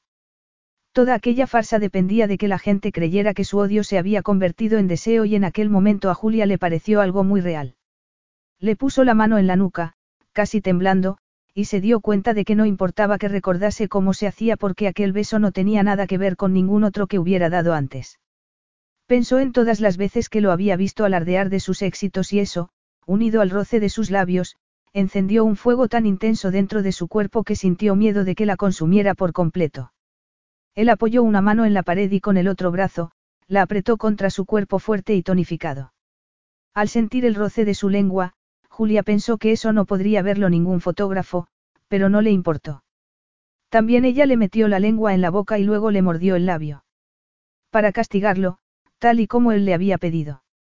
Siguió besándolo hasta que no pudo pensar más y se olvidó de la furia, la rabia y la farsa en la que estaban metidos. Todo se vio invadido por la pasión y la desesperación. Sintió la irresistible necesidad de pasear las manos por su pecho, de comprobar lo que se sentía al tocar un cuerpo tan perfecto. Pero no lo hizo, sobre todo porque tenía miedo a perder el equilibrio si se movía. Cuando Ferro apartó la cara, Julia se sentía como si acabara de correr un maratón y se sentía incapaz de hablar. Creo que con eso será suficiente para mitigar cualquier duda sobre nuestra relación. Ah, fue todo lo que pudo decir. Además, nos da la excusa perfecta para largarnos. Todo el mundo dará por hecho que tenemos algo mejor que hacer. Ya. Todo bien. Sí, pero es que, acabamos de llegar. Mañana hay que trabajar. Pero claro, a ti nunca se te acaba la energía. Sin embargo, en ese momento estaba agotada. No comprendía por qué había respondido a él como lo había hecho. Besaba muy bien, sí, pero se suponía que ella era una persona inteligente y debería haber recordado la antipatía que sentía hacia él. Pero no había sido así. Su furia solo había servido para avivar aún más su pasión. Lo cual resultaba irónico teniendo en cuenta su experiencia con el sexo. Pero aquello había sido completamente distinto. Aún así, resultaba extraño que le hubiese gustado tanto. Al fin y al cabo, era una mujer y no era inmune al atractivo de un hombre sexy. Un hombre que, por un momento, había conseguido que no se sintiese nerviosa ante la idea de dejarse seducir. Pero había sido solo un momento porque ahora los nervios volvían a apoderarse de ella. Es verdad. No me preocupa acostarme tarde. A mí tampoco, solo es una excusa. Es que no me gustan estos actos. ¿Por qué? En sus ojos apareció una expresión fría y tensa. Me traen malos recuerdos. No me gusta pensar en el pasado. Era la primera vez que lo veía vacilar, perder mínimamente el control de sus gestos. A mí tampoco. Imagínate cómo lo pasé en el instituto con mi aparato dental, mis gafas de culo de botella y la cara llena de granos. No debió de ser fácil, dijo sin sentimiento alguno. Pero tenemos que irnos. No tenía ni idea de lo que era que su madre hubiese pagado a un tipo para que la llevara al baile, un sinvergüenza que había intentado violarla y, cuando ella se había resistido, la había golpeado. No sabía lo que era, ni necesitaba saberlo. Ya no importaba. Ahora sabía que ser, normal, no era tan maravilloso. Porque todo el mundo había pensado que era normal que Michael intentara violarla y esa misma gente creía que era ella la que tenía un problema. Desde entonces no tenía demasiada fe en la gente. Salieron de allí a toda prisa, seguidos por las miradas del resto de invitados. Era interesante pasearse del brazo de Ferro Calvaresí, sobre todo para alguien con una experiencia tan limitada en el mundo de las citas. Desde que se había convertido en millonaria no le habían faltado oportunidades para salir con hombres. Todos ellos guapos, tontos, perezosos y completamente desconocedores de la trilogía de El Señor de los Anillos. En definitiva, totalmente inadecuados para ella. Además, ni siquiera habían mostrado interés por ella por su cuerpo, solo por su dinero, lo cual no era muy excitante. Tampoco debería haberlo sido un beso falso como el de Ferroy, sin embargo, lo había sido y mucho. Al salir los esperaba ya la limusina de Ferro. Veo que no es la primera vez que sales apresuradamente de una fiesta, comentó Julia. Estaría más que acostumbrado a escaparse con cualquier mujer. Sin embargo, era curioso que, teniendo esa fama de mujeriego, no se publicaran demasiadas fotos de él con mujeres. Vamos, cara, no te pongas celosa. Las otras mujeres nunca han significado nada, respondió él. No era sincero, ni se molestaba siquiera en parecerlo, pero parecía que al cuerpo y al corazón de Julia no les importaba. Casi da miedo la poca vergüenza que tienes, le dijo, cruzándose de brazos para no tener la tentación de tocarlo. Esas sonrisas, esas frases seductoras. Se te da tan bien, Ferro, que es fácil olvidarse de que todo esto es una farsa y que en realidad solo eres un hombre sin alma. Me tienes calado, replicó, sin dejar de sonreír y mirándola como si no hubiera otra mujer en el mundo más que ella. Te aconsejo que no olvides lo que acabas de decir porque quizá necesites recordarlo en el futuro. Efectivamente, tengo muy poca conciencia. No te preocupes, Ferro, no lo olvidaré. No tengo por costumbre fiarme de los hombres. En realidad no me fío de nadie, así que no voy a fiarme tampoco de ti. Pero bajo la atenta mirada de sus ojos y con su sabor aún en los labios, tuvo la impresión de que, si no tenía cuidado, podría caer en la tentación de olvidarlo y dejarse llevar por la fantasía de aquel hombre. Porque esa fantasía era más atrayente que ninguna realidad que ella hubiese experimentado, al menos en lo que a besos y deseos se refería. Así pues, debía tener en mente en todo momento que era todo mentira y que, cuando hubiese acabado aquella farsa, Ferro Calvaresí seguiría siendo su mayor enemigo. Y eso era mucho más importante que cualquier beso, por muy ardiente que fuera. Capítulo 5. Julia vociferó libremente nada más cerrarse las puertas del ascensor. Aún no había empezado a trabajar cuando la había llamado Ferro para pedirle que fuera a verlo a su oficina. No podía ir él a la suya y no había más que hablar. Ni siquiera había tenido la decencia de darle algún detalle de los motivos. Como era lógico, aunque solo fuera por curiosidad, Julia había decidido ir. La decoración de la empresa de ferro era tan lujosa y exagerada como la de su casa. Ella, por el contrario, se había inspirado en un estilo zen para decorar las oficinas de Anfalas. Y, sí, había incluido jardines de arena en miniatura en las mesas de sus empleados. Pretendía crear un ambiente de trabajo relajante. Le sorprendió descubrir que Ferro no tenía una secretaria joven y guapa como esperaba, sino un hombre de mediana edad y aspecto completamente corriente. Hola. Vengo a ver a Ferro, me está esperando. Señorita Anderson. Así es. Julia Anderson, de Anfalas. Lo sé, dijo mientras tecleaba algo en el ordenador. No tengo cita, así que no me va a encontrar ahí. No, estoy escribiendo un correo electrónico, es solo un momento. Julia resopló, airada. Entro directamente. La puerta está cerrada. En lugar de responderle, Julia echó a andar hasta llegar a una enorme puerta doble de madera maciza tallada. ¿Qué se cree que es esto? La capilla Sistina. Murmuró justo antes de comprobar que, efectivamente, estaba cerrada. Llamó con todas sus fuerzas. Sí. Soy la mujer de tus sueños, Calvaresí, abre. Veo que Jerry no ha sido muy amable contigo, dedujo Ferro después de abrirle la puerta. Supongo que no ha visto las noticias esta mañana, o quizá piensa que vienes a sonsacarme secretos a besos. Yo. Desde luego pareces una mujer fatal, toda vestida de negro. Julia se miró, vestida con pantalones pitillo y suéter ajustado. Siempre preparada para el espionaje industrial. ¿Puedo pasar ya? Por fin se echó a un lado y Julia pudo entrar a su despacho, donde había tanta opulencia como en el resto del edificio. Era todo mármol, madera labrada y obras de arte. Nadie podría tacharlo jamás de minimalista. ¿Has visto las noticias?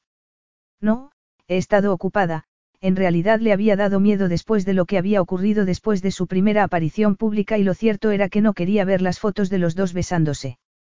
Permíteme que te las enseñe, esbozó una sonrisa mientras agarraba una tableta y le mostró los titulares y las imágenes que aparecían en todos los medios, tanto los relacionados con el mundo de la tecnología como los que no lo estaban. Julia sintió que le ardía la cara mientras veía las fotos. Allí estaba ella, contra la pared, con los brazos alrededor del cuello de ferro y la boca pegada a la de él. Debía admitir que hacían buena pareja. Lo cierto era que no se veía nada mal con él, no parecía fuera de lugar. Vaya. Exclamó después de unos minutos. Pues eso no es lo mejor, anunció él. Los comentarios de los foros de tecnología no son tan negativos como ayer. Hay rumores de que va a haber una importante fusión y la gente ya ha empezado a especular sobre cómo será la empresa que nazca de la unión de Anfalas y Dataspere. Pero no va a haber tal cosa. Piensa en la expectación que habrá cuando consigamos el proyecto de Barrobs. Es mejor de lo que habíamos imaginado. Ella no sentía que fuera tan bueno, lo que sentía era, mareo. Sabes muy bien cómo propagar un rumor, ¿verdad? No soy el único. Lo que ocurre es que en esta época de las redes sociales, cualquier noticia, aunque sea mentira, se extiende como la pólvora. Da igual que sea una simple hipótesis, la gente la recibe como si fuera el Evangelio. Y una vez que circula por Internet, es imposible controlarlo. Lo único que se puede hacer es intentar sacar provecho de la situación. Y eres un verdadero maestro en hacerlo, no. Pensó en lo que había leído sobre él y se preguntó si tendría algo de cierto. En realidad parecía una historia demasiado fantástica. Un muchacho pobre que vivía en las calles de Roma empezaba a establecer contactos con gente importante, saliendo con mujeres ricas, manipulándolas y sacándoles dinero. Un dinero que ahorraba e invertía hasta poder crear su propia empresa. Así se había convertido en uno de los hombres más ricos y poderosos del mundo. Desde luego era demasiado increíble para ser cierto. Sin embargo, Ferro nunca había negado aquellos rumores, no había dicho una palabra al respecto, ni parecía afectarle nada de lo que se decía de él. Se limitaba a esbozar una de esas sonrisas suyas y se la mostraba a cualquier periodista que le preguntase. El caso era que todos aquellos rumores lo habían hecho más popular si cabía. Las mujeres lo adoraban y parecía que su pasado le daba un halo de misterio muy atractivo. No había muchos genios de la informática con semejante cuerpo. Lo importante es que todo está saliendo según lo planeado. Ahora solo tenemos que presentar una propuesta a Barrobs. Así de simple. Tenemos dos de los mejores cerebros del mundo, seguro que se nos ocurre algo. Si no nos matamos antes el uno al otro. También es posible. Julia se mordió el labio mientras se debatía entre decir lo que tenía en mente o callárselo. Si no se lo decía, resultaría extraño, pero cuanto más tiempo pasara con él, más le costaría después volver a la normalidad cuando todo acabara. Estaba atrapada. Los dos lo estaban. Este fin de semana tengo, algo, comenzó a decir. La invitación es para mí y un acompañante, así que se me ha ocurrido que quizá quisieras venir. Ya. ¿De qué se trata? Apretó los labios un instante. De una boda. Se casa una empleada y va a ir mucha gente del negocio, lo más probable era que le apeteciera ir a una boda tanto como que le pegaran un tiro, pero tenía que decírselo. Si voy sola, me harán preguntas. ¿Y por qué no me lo dijiste ayer? Porque pensé que encontraría alguna escapatoria, reconoció. A estas alturas, no hay escapatoria posible, cara mía. Obviamente. Por eso te lo estoy diciendo ahora. Ya. ¿Cuándo es, el sábado o el domingo? En realidad va a durar todo el fin de semana porque es lejos de aquí. ¿Dónde? En, Alaska. ¿A quién se le ocurre casarse en Alaska? Que era lo mismo que había preguntado ella.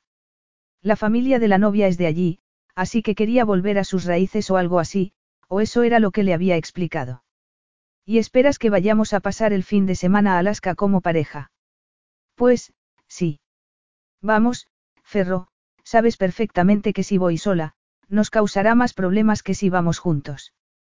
Con toda esta publicidad, en Barrobs estarán encantados cuando reciban nuestra propuesta. Es cierto. Tú pones el precio, le dijo ella. Puedo dejarte un poco de dinero en la mesilla por las mañanas. Sus palabras quedaron flotando en el aire y Julia no pudo hacer nada. No pretendía que sonaran como habían sonado, ni que parecieran una indirecta sexual. Seguramente la culpa la tenían esas fotos. Bueno, y el beso de la noche anterior. Lo siento, se apresuró a decir. No era eso lo que quería. No pidas disculpas, cara mía, Ferro esbozó una sonrisa extraña para la situación, pero había algo oscuro en sus ojos. Era una broma, lo sé. Sí. Iré a la boda contigo. Genial. Supongo que sabes que tendremos que dormir en la misma habitación. Puede que se crean que somos una pareja tradicional y que dormimos en habitaciones separadas. Ferro la miró fijamente, enarcando una ceja. Lo dudo mucho, pero no te preocupes, seguramente la suite tendrá dos habitaciones. Me temo que no, le dijo ella. Al principio pensé quedarme con la mejor suite, pero luego pensé que debía de ser para los novios, luego me pasó lo mismo con las siguientes mejores y decidí dejársela a los padres de los novios. Déjame que adivine, Luego pensaste en las damas de honor y en el padrino. Algo así. El caso es que al final me quedé con una habitación doble normal y corriente. Eres tan generosa que te olvidas de ti misma, dijo Ferro meneando la cabeza. Bueno, dormiré en el sofá. Se fijó en que aún estaba avergonzada por el comentario del dinero, pero no iba a hacer nada para que se sintiera mejor. No era asunto suyo, por eso no debería sentir la tentación de decirle que no tenía de qué preocuparse. Ella no sabía nada de su pasado. Pero tampoco importaría si lo supiese. Sintió una punzada en el pecho que le obligó a admitir que le importaba. No le gustaba que la gente creyera que había hecho fortuna aprovechándose de las mujeres. El problema era que la verdad era aún peor. Habían sido ellas las que se habían aprovechado de él. Había sido un joven listo, pero sin formación alguna que le permitiese encontrar un buen trabajo. Entonces había conocido a Claudia y todo había cambiado. Quieres ganar dinero, caro, así que aprovecha lo que tienes. ¿Por qué pasar hambre teniendo algo por lo que la gente te dará dinero? Tienes un cuerpo bonito. Las mujeres te pagarán por estar contigo y te harás rico. Al final se había hecho rico como ella había dicho, salvo que lo había hecho invirtiendo el dinero que ganaba. Para hacer aquel trabajo había tenido que aprender a separar la mente y el cuerpo. Era la única manera de no sentirse mal. De sobrevivir, de no sentir vergüenza. Había acabado levantando un grueso muro a su alrededor que no le dejaba sentir, solo observar. ¿Qué era lo que había hecho mientras besaba a Julia? Observar, mientras que ella participaba en cuerpo y alma. No era la primera vez que le pasaba, pero le dejaba muy mal sabor de boca. Por eso huía de las relaciones y de las mujeres. Se había acostumbrado de tal manera a separar el cuerpo de la mente, que ya no podía volver a unir ambas cosas. Habían pasado doce años, pero aún seguía sintiéndose sucio, como si fuera un objeto que la gente utilizaba por placer. Seguía sintiendo que las mujeres que lo habían utilizado se habían quedado con una parte de él. Como si su cuerpo estuviera compuesto por distintos pedazos y se hubiera quedado sin muchos de ellos. Sin embargo, la mente era toda suya. Eso no se lo habían quitado. No quería volver a pasar por todo aquello, por eso había renunciado al placer físico, porque no sabía cómo hacerlo de otra manera. Pero Julia era una mujer normal y era evidente que había sentido algo con el beso, así que debía tener cuidado. No iba a aprovecharse de su cuerpo. Lo que estaban haciendo era en beneficio de ambos, pero en cuestiones de deseo sexual, la situación era muy distinta para cada uno. Ferro jamás le haría lo que otros le habían hecho a él. Jamás utilizaría su cuerpo para conseguir lo que pretendía. Aunque podría hacerlo y sería muy fácil.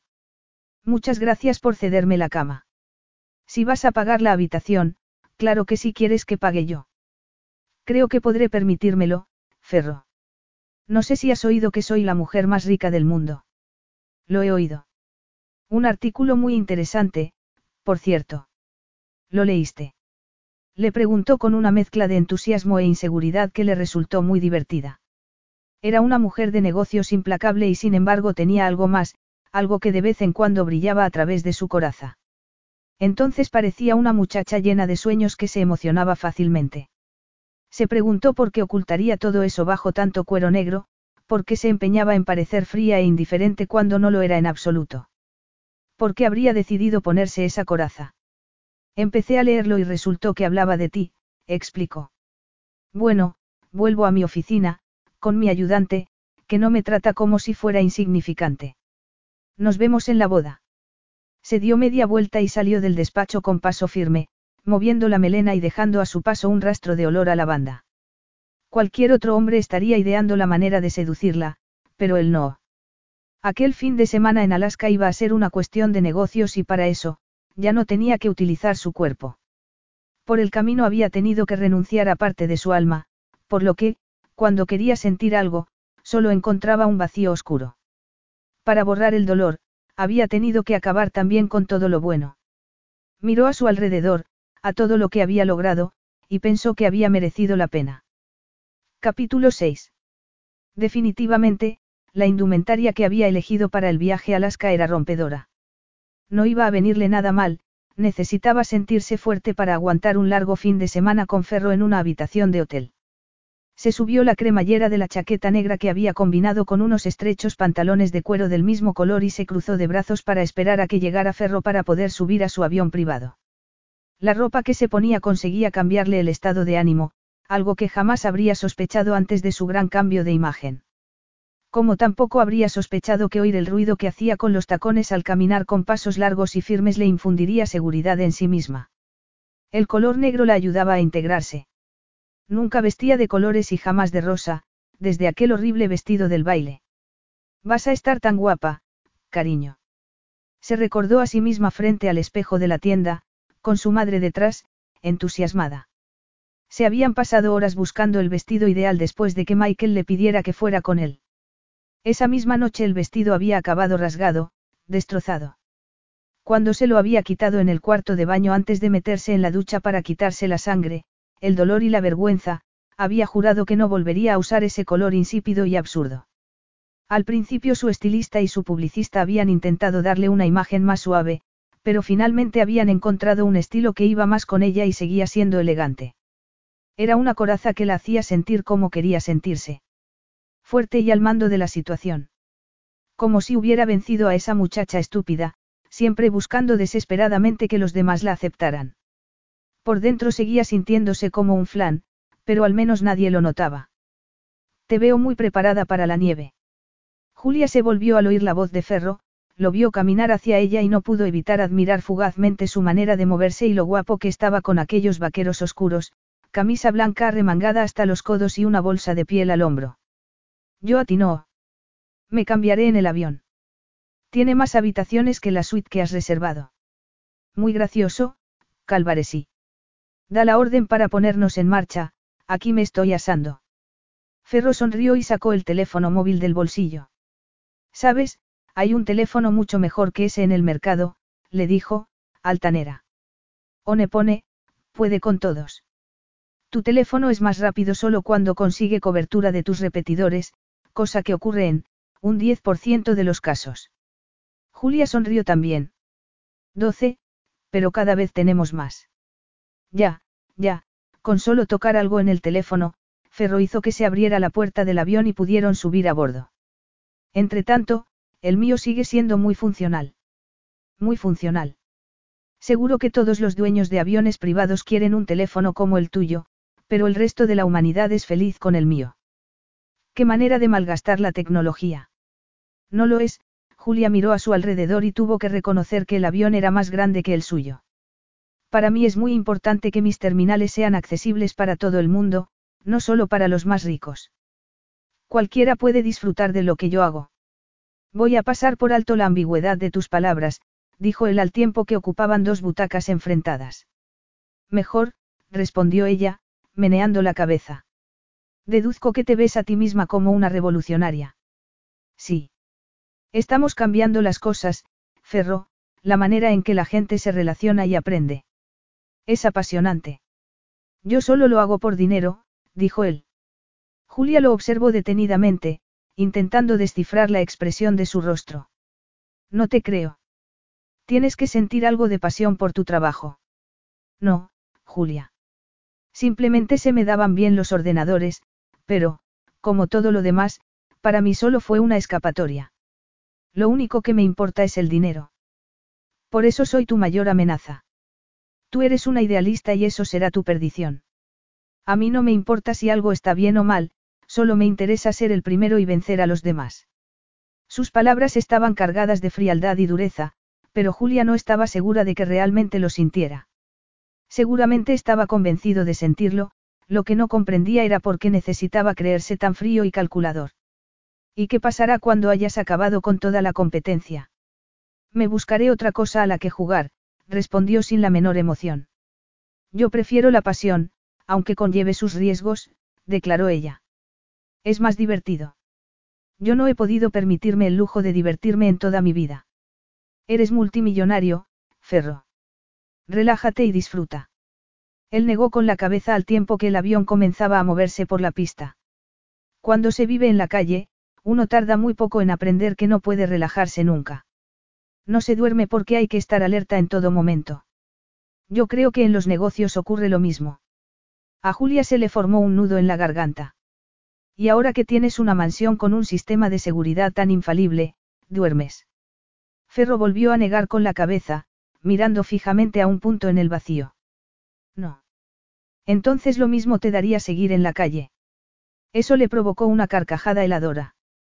Todos los días lucho denodadamente para no tener que volver jamás a la calle. Suena agotador.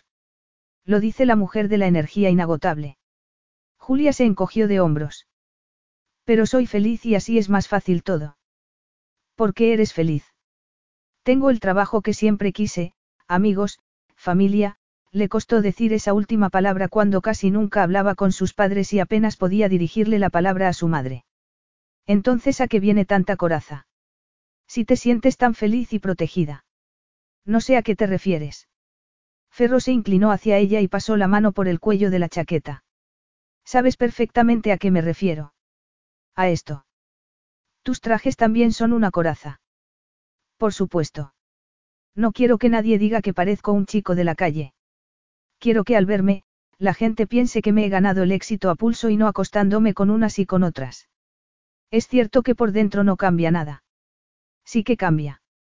Yo no podría subirme a un escenario y dar un discurso vestida con una camiseta enorme, con el pelo aplastado y aparato en los dientes. Pero eso no te cambia realmente. Si lo hiciera, te sentiría segura incluso con camisetas enormes. Sabes mucho para tener tantos problemas. Y tú sabes que tengo razón. La imagen es importante para todos, pero al menos yo no finjo que estoy bien. A Julia no le gustó nada aquel comentario, no le gustó que pensara que fingía estar bien. Y mucho menos le gustó que fuera cierto porque, en aquel instante, se sentía igual que cuando estaba en el instituto, solo que disfrazada. Cuando tú estés dispuesto a despojarte de esa imagen, lo haré yo también. No te estoy desafiando y mucho menos juzgando. Soy el menos indicado para juzgar a nadie, los dos lo sabemos. Solo estoy diciendo que me doy cuenta de que hay muchas cosas que escondes. No le gustaba nada que supiera cuál era el propósito de todos sus modelitos negros, porque eso les restaba mucha efectividad. Cretino. Cuando necesite un psicólogo, buscaré un profesional. No quiero que me analice un tipo que tiene aún más problemas que yo, se recostó sobre el respaldo y se cruzó de piernas y de brazos. Dime, Ferro, ¿a ti qué es lo que te hace feliz? No creo saber lo que es la felicidad. Pero tengo éxito y dinero y con eso me basta. Este lugar es increíble. exclamó Julia al ver el lugar donde iban a alojarse. El hotel estaba situado a orillas de un lago, rodeado de montañas cubiertas de árboles altos y frondosos. No pareces impresionado, le dijo a Ferro. No me gusta el frío, se limitó a decir. Entremos, entonces, propuso ella. No podía dejar de pensar en la conversación que habían tenido en el avión y en lo que había dicho sobre la felicidad. Aquello era exactamente lo que temía, terminar descubriendo que Ferro era humano. Eso podría hacer que acabara sintiendo algo por él. No, imposible. Ferro era un cretino. No podía, ni debía sentir nada por él. Espérame aquí, voy a registrarnos, le dijo Julia. Ferro miró a su alrededor mientras intentaba entrar en calor. Desde que habían bajado del avión, no había parado de imaginar lo que sería tener que vivir a la intemperie en un lugar así. No era ninguna casualidad que se hubiese trasladado a un lugar con un clima tan moderado como el de California. No le gustaba pasar frío porque le recordaba lo que era dormir sobre el cemento, tapado con unos cartones. Por eso tampoco le gustaba pasar hambre. Por lo mismo que huía de las relaciones. Todo eso le recordaba al pasado. Le recordaba lo mal que había estado cuando Claudia lo había encontrado en la calle, buscando trabajo. Y se lo había ofrecido ella. Necesitas un lugar donde dormir esta noche, cariño. Recordaba perfectamente sus palabras. Y el olor de su perfume. Un perfume que después le había quedado impregnado en la piel, junto con la vergüenza. Claudia había pagado mucho dinero por su virginidad. Le había parecido excitante enseñarle y a él le había servido para comer y dormir en una pensión toda una semana. Una noche de sexo, una semana de comodidad. Cuando se le había acabado el dinero, Claudia había vuelto a buscarlo. Te necesito otra vez, cariño. Y cuando acabe contigo, tengo muchas amigas a las que les encantaría pasar un buen rato. Sus maridos no les hacen caso, se sienten muy solas. Si dices que sí, olvídate de hoteles de mala muerte, podrás comprarte algo. ¿Qué te parece? Serás independiente y no volverás a pasar frío. No había podido negarse. Pero cada céntimo que había ganado le había costado tremendamente. Ya está. Anunció Julia, sonriente. Solo con mirarla, sintió un repentino calor que le invadió el cuerpo a pesar del frío que había sentido apenas unos segundos antes. Resultaba curioso, pero no pensaba darle la menor importancia. La siguió hasta el ascensor y después por el pasillo mientras sus tacones repiqueteaban en el suelo. Se había fijado en que le gustaba andar con pasos largos y firmes. Seguramente era parte de esa imagen con la que pretendía parece fuerte e impenetrable. La habitación tenía un enorme ventanal con vistas al lago y a las montañas. Efectivamente, había un sofá y una gran cama con dosel. La mayoría de los hombres estarían pensando en todo lo que harían en una cama de ese tamaño. Y lo cierto era que también él había empezado a pensarlo. Haz lo que te he dicho, muchacho. Estás aquí para darme placer a mí. Eres mío. Esa era la verdadera Claudia, no la que actuaba como si quisiera ayudarlo. Una mujer que disfrutaba dominándolo y vendiendo sus servicios. Ferro tenía esa voz metida en la cabeza y no dejaba de recordarle lo sucio que era. Jamás podría librarse de ella, ni del recuerdo del frío y del hambre, por mucho dinero que tuviera. Siempre sentiría que su cuerpo no le pertenecía, aunque llevase años sin venderlo. Nunca podría recuperarlo. Solo hay una cama, comentó Julia. Ferro se preguntó si el rubor de sus mejillas significaría que lo deseaba. Todo sería mucho más fácil si al menos uno de los dos sentía algo. Él podría aprovechar ese deseo, aunque le repugnase la idea. Podría darle lo que ella deseara, sabía muy bien cómo hacer que su cuerpo respondiera aunque su cerebro no quisiera. Apretó los dientes. Está invitada la prensa a la boda. Sí, respondió ella. Por eso sabía que debíamos venir juntos. El novio es Josh Colter, su padre es el dueño de la cadena de restaurantes Colter. Y sin embargo tú te has hecho cargo de todas las habitaciones del hotel. Pero sí son millonarios. Es mi regalo de bodas, le explicó. Ferro la miró, intentando comprenderla. Era evidente que buscaba la aprobación de los demás, pero ese tipo de cosas las hacía simplemente por amabilidad. Algo que a él le costaba mucho entender. Con el que pretendes comprar amigos. Le dijo, porque la idea le resultaba mucho más comprensible. Todo el mundo hace cosas así por sus amigos. Yo no. Pero, ¿tienes amigos? Creo que no. ¿Por qué? No sé. Siempre tendría la sensación de estar comprándolos. Además, no soy demasiado simpático, por si no te has dado cuenta. Sí, sí que me he dado cuenta. Cuando llegué aquí no conocía a nadie, ni quería mantener el contacto con nadie del pasado. Julia soltó un suspiro. Yo no pretendo comprar a nadie. Lo hago porque quiero y porque puedo. Aunque sí que tengo ese problema con los hombres, se sentó a los pies de la cama.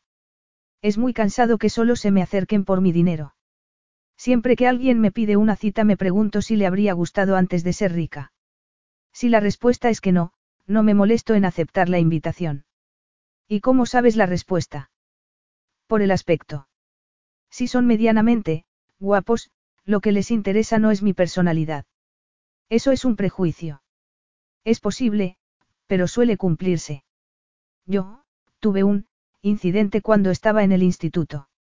Otra de las adversidades de la vida. El cinismo de su voz cortó de raíz sus ganas de sincerarse. Es duro descubrir que estás saliendo con un hombre gay y con pareja al que solo le interesan mis contactos y mi dinero. Al menos solo quería aprovecharse de tu cartera, no de tu cuerpo. Eso es cierto, reconoció antes de hacer una breve pausa. Pero alguna vez me gustaría salir con alguien que no quisiera aprovecharse de mí en ningún sentido. Antes, cuando no existía Anfalas, sabía que todo el mundo me consideraba rara. Y ahora, soy popular porque visto bien y tengo dinero. Julia apartó la mirada de él y Ferro sintió algo extraño en el pecho, como si entre ellos hubiera una conexión invisible que le permitía experimentar lo que ella sentía. O quizá fuera por lo que había dicho. Porque él también deseaba sentirse como los demás. De vez en cuando se preguntaba cómo sería si pudiera borrar toda aquella vergüenza y sentirse limpio. Como si no hubiera pasado nada. Pero era imposible. Así es el mundo, Julia, dijo a modo de conclusión.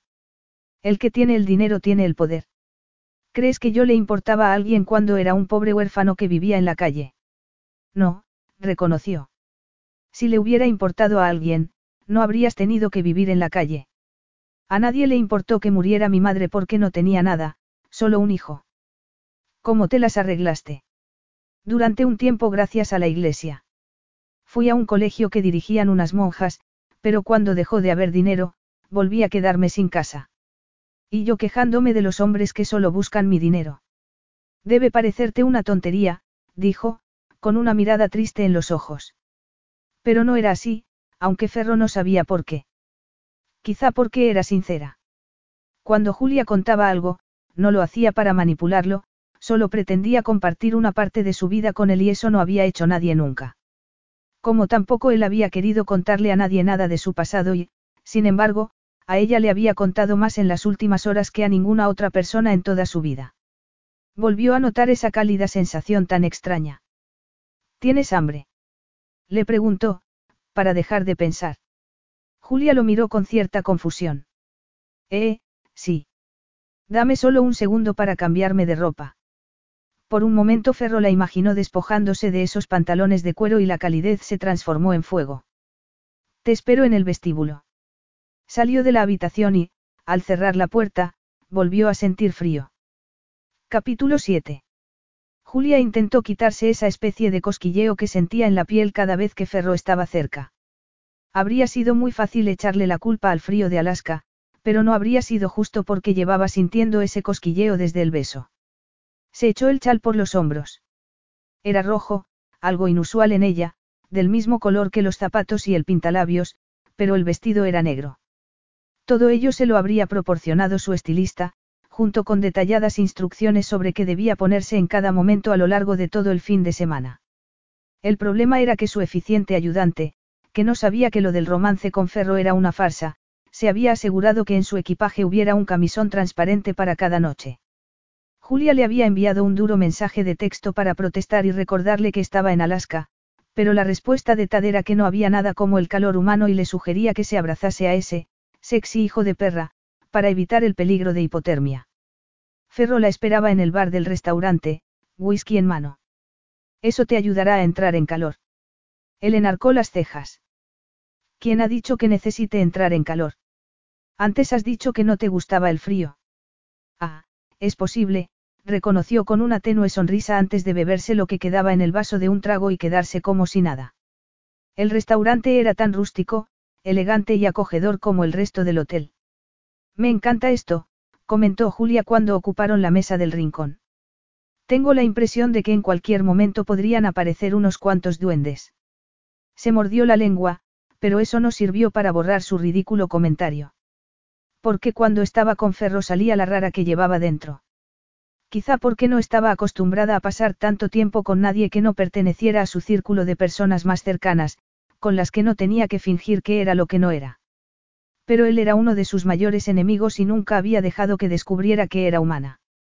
Probablemente porque él parecía completamente inhumano. Era como si estuviese protegido por un muro de puro granito. Debía recordar que ese muro podría aplastarla fácilmente. Y dejar de pensar en el beso y en el escalofrío que recorría su cuerpo cada vez que miraba aquellos ojos oscuros y misteriosos. Pero entonces él la sorprendió. Podría servirte de inspiración para crear el escenario de un juego para el teléfono. Podríamos trabajar juntos y hacer que funcionara también con mi sistema de telefonía. Qué divertido. Un juego en el que cada uno podría crear su ciudad. ¿Y ejércitos? sugirió él. O vivir en paz, replicó Julia mientras agarraba la carta. Buena idea. ¿Lo ves? La pasión ayuda mucho. Yo prefiero el control. Así todo es más fácil de predecir y más organizado. Pero, Ferro, así no se siente nada. De pronto algo cambió en su mirada. Se volvió más oscura al tiempo que bajaba hasta los labios de Julia, que sintió un ligero temblor solo de ver cómo la miraba. Y no solo en los labios, también más abajo. No quería ni pensar cómo lo había hecho. Solo con una mirada. Pero, además de pasión, también tienes un lado implacable, Julia, le dijo él, casi con un susurro, después soltó la carta y siguió mirándola sin parpadear siquiera. Pero es evidente que tomó la mayoría de las decisiones guiada por la emoción, y en ese momento lo que sentía era pura euforia y excitación. Si no, no estaría aquí porque el deseo de acabar con Hamlin para que mi negocio crezca va en contra de todo sentido común. Es la pega de ser apasionada. Hay muchas otras pegas, matizó él. La pasión es algo muy egoísta. Cuando se exacerba, uno tiene que buscar la satisfacción a toda costa. Ahora era ella la que lo miraba a los labios. Sabía la sabiduría que había en ellos y la habilidad con la que podían despertar su cuerpo. Tal y como estaba diciendo él, la pasión solo crecía cuando se alimentaba. Y parecía que con la pasión física ocurría lo mismo. Por supuesto, ella no lo decía por experiencia porque, a sus 25 años, seguía siendo virgen. Su único contacto con el sexo había sido violento y doloroso, lo que había minado su confianza y su deseo. Quizá por eso aceptaba salir con hombres a los que solo les interesaba su dinero, porque no suponían ninguna amenaza. Sin embargo, Sabía que lo que decía Ferro era cierto, podía sentirlo. Y eso es tan malo, cuando las dos partes buscan lo mismo. Tuvo que aclararse la garganta antes de continuar. Tú y yo, por ejemplo. Estoy hablando del trabajo. Yo veo el proyecto de Barrobs con mucha pasión y tú también lo quieres, así que mi pasión nos beneficia a los dos y tu deseo, también. Eso está muy bien cuando ocurre, pero la experiencia me dice que normalmente el que tiene más poder acaba controlando la situación y no creo que tú quieras perder el control. En resumen, en tu mundo, la necesidad de control siempre supera la pasión. Absolutamente siempre, cara. Pero el control no inspira juegos maravillosos. Reconócelo. Ferro se echó a reír de un modo que a Julia le pareció completamente distinto a las otras veces que lo había oído reír. Le pareció más sincero. En eso no puedo llevarte la contraria. Estupendo. Disfrutaron en silencio del salmón que habían pedido y de las maravillosas vistas del lago, que resplandecía a pesar de la hora gracias al verano de Alaska. De repente a Julia le pasó por la cabeza la presentación que había hecho casi dos semanas antes. Y, sin darse cuenta, se echó a reír. ¿Qué? Le preguntó Ferro al oírla. Estaba pensando que hace dos semanas, cuando me estropeaste la presentación, habría querido matarte con el primer objeto que encontrara. Sin embargo, ahora estamos aquí, cenando juntos, Tengo un cuchillo a mano y no siento el menor deseo de utilizarlo contra ti. Hemos avanzado mucho. Desde luego, tomó un poco de arroz. Tú casi pareces civilizado. No te equivoques, Julia, le advirtió él. ¿Por qué? No quieres tener que responder a mis expectativas. No quiero que tengas expectativas imposibles.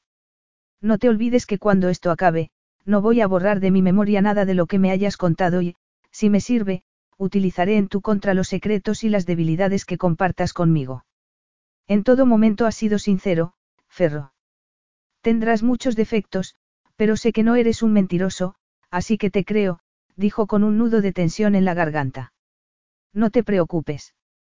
Quizá porque mostrara tanta determinación a no sentir ningún tipo de conexión con ella. O quizá porque ella empezaba a sentir esa conexión, por extraña que fuera.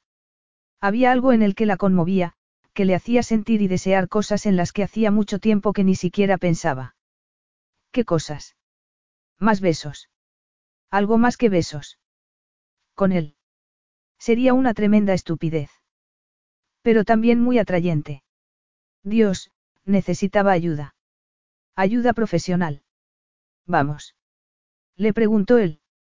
Julia asintió, pero enseguida cayó en la cuenta de que, si se iban, subirían a la habitación, los dos solos. Juntos. Podríamos, dar un paseo. A estas horas. Todavía hay mucha luz. Y osos. No me apetece nada encontrarme con un oso. Me lo imaginaba. Julia respiró hondo. Está bien. Entonces vamos a la habitación. Dejó el dinero de la cuenta sobre la mesa. ¿Cómo tú pagas el alojamiento? Muy noble por tu parte, le agradeció, de nuevo tensa. ¿Por qué reaccionaba así? Daba lástima. ¡Ay! exclamó al recordar las prendas que llevaba para dormir. Te veo en la habitación. De acuerdo. Después de verlo marchar, Julia volvió a respirar hondo y se dirigió a la tienda de regalos del hotel. Se compraría ropa de deporte y así no se sentiría tan incómoda teniendo que dormir en la habitación. Quizá. Probablemente no serviría de nada, pero merecía la pena probar. Ferro estaba tumbado en el sofá de la habitación observando el cielo, todavía iluminado a las once de la noche. Julia se había metido en el cuarto de baño hacía media hora y él estaba allí, pensando más de lo que debería. No pensaba tanto en su cuerpo, desnudo bajo el agua, como en todos los motivos por los que no debería estar pensando en ello. No solo se refrenaba de actuar, también de desear hacerlo. Estaba acostumbrado a hacerlo y hacía mucho tiempo que había aprendido a controlar su cuerpo con el pensamiento. Era capaz de excitarse cuando lo necesitaba y de reprimir la excitación cuando le parecía mejor hacerlo. Nada mejor para conseguirlo que recordar todos sus pecados, la vergüenza de sus actos. En ese momento se abrió la puerta del baño y la habitación se inundó de luz. Ahí estaba Julia, vestida con unos holgados pantalones de deporte grises y una camiseta negra. Llevaba el pelo envuelto en una toalla. Intentó recordar si alguna vez había visto una mujer vestida de una manera tan informal. Nunca había tenido una amante de verdad, solo clientas que pagaban por estar con él, mujeres presumidas que solían ir demasiado maquilladas, con corsés y sostenes con los que pretendían desafiar a la gravedad y a la naturaleza. Como si a él le hubiera importado. Como si nada de eso hubiera podido hacerlas más aceptables. Una vez más le sorprendió la dulzura de Julia, una dulzura que se esforzaba por ocultar, pero que seguía ahí. Una dulzura que lo tenía fascinado. No pudo apartar los ojos de ella mientras se quitaba la toalla, agitaba el pelo y luego se tumbaba en el centro de la cama con su tableta. La luz del pequeño ordenador le iluminó el rostro. Se puso unos auriculares y empezó a tocar la pantalla con entusiasmo. Debía de estar jugando, pensó Ferro con una sonrisa en los labios. Ahí estaba la pasión que tanto defendía. Era algo digno de observar. Algo hermoso. Ella era hermosa. El descubrimiento lo sobresaltó. Se dio cuenta de que no solo estaba observando su belleza, también la sentía. Deseaba tocarla y poseerla. Era una sensación muy intensa. No podía ser la primera vez que le pasaba, pero lo cierto era que no lo recordaba. Quizá en otra vida, cuando era otro hombre. ¿A qué juegas? Ella levantó la cabeza, sorprendida, y se quitó los auriculares. Pensé que estabas dormido. No, siento haberte asustado. Entonces estabas ahí, agazapado en la oscuridad. No estoy agazapado sino tumbado. Acechante. Ferro se echó a reír. Era muy curioso, pero Julia lo hacía reír. Normalmente escogía cuándo reírse, igual que elegía cuándo sonreír. No era algo espontáneo, ni sincero. Sin embargo, hacía que reaccionara involuntariamente. Y eso le preocupaba. Le preocupaba que esa mujer, que en muchos sentidos seguía siendo solo una muchacha, tuviera semejante poder sobre él. Pero una parte de él deseaba poner a prueba dicho poder y comprobar qué pasaba. Era muy tentador. ¿Cuánto tiempo hacía que no le tentaba nada? Desde la última vez que había sentido calor por dentro. Estaba harto de sentir frío. Esa era su triste realidad. Por muy lujosos y cálidos que fueran los lugares que lo rodeaban, nunca conseguía entrar en calor. Lo confieso. Admiraba tu indumentaria. No te lo vas a creer, pero la verdad es que mi ayudante me hizo el equipaje y solo me puso cosas, sexys. Por suerte, la tienda de regalos me ha salvado la vida. Me gusta lo que has comprado. El encaje y la seda no le habrían resultado tan tentadores porque, en esos momentos, Julia no se parecía a ninguna otra mujer de las que había visto en su vida. Parecía limpia, despojada de su coraza. Qué fácil le resultaría en aquel momento decir las palabras adecuadas. Acercarse a ella y besarla. Sintió un escalofrío. Deseaba hacerlo. La deseaba. Deseaba su cuerpo. La idea lo dejó paralizado. Algún día tendría una amante. Había pasado demasiado tiempo. Pero no sería ella, ni en aquellas circunstancias. Podía imaginarlo. Tu cuerpo a cambio de tu empresa. Dejaré en paz a Anfalas para siempre, solo tienes que ponerte en mis manos, a mis órdenes. Dejar que te disfrute. Podría hacerlo. Podría dejar de buscar los puntos débiles de su negocio y cobrar la recompensa en sexo. Pero entonces se habría convertido en lo que tanto odiaba y eso no podía permitirlo.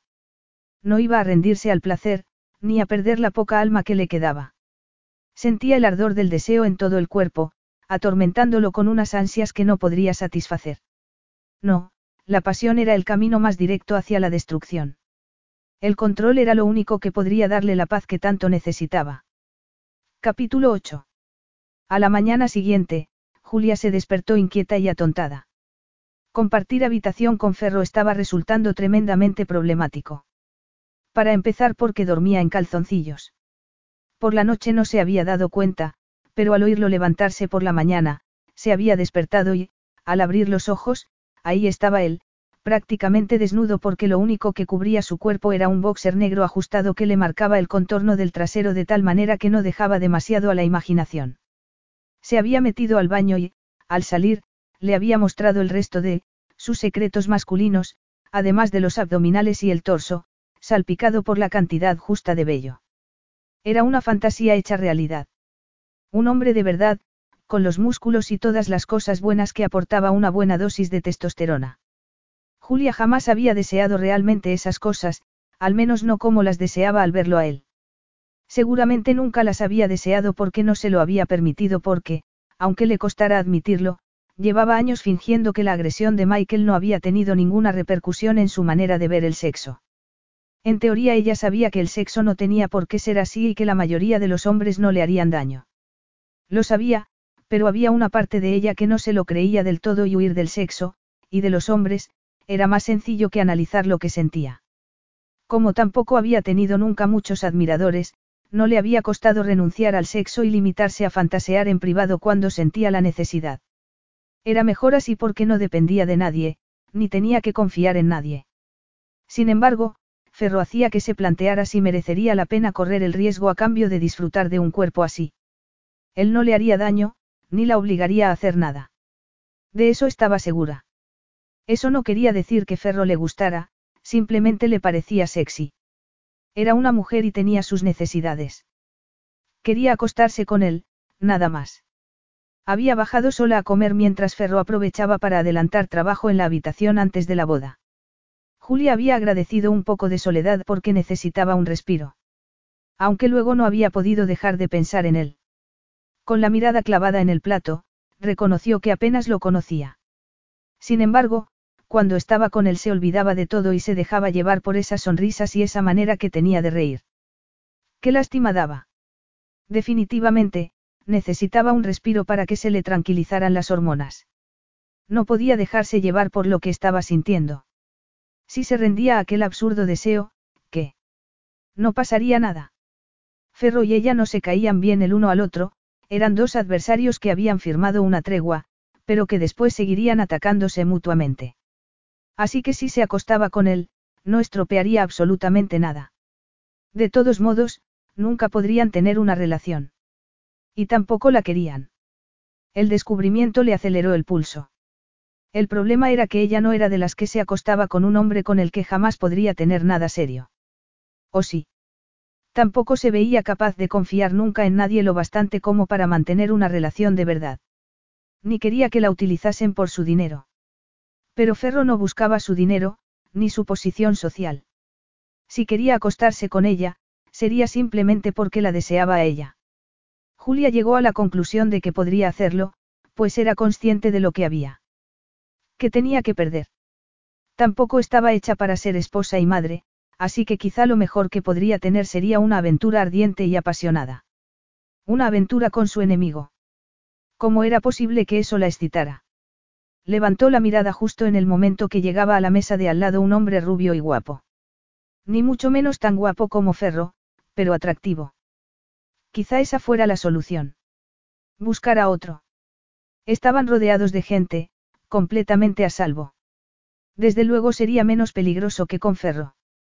Hola, le dijo, sonriendo e inclinando la cabeza en un gesto que había visto hacer a otras mujeres.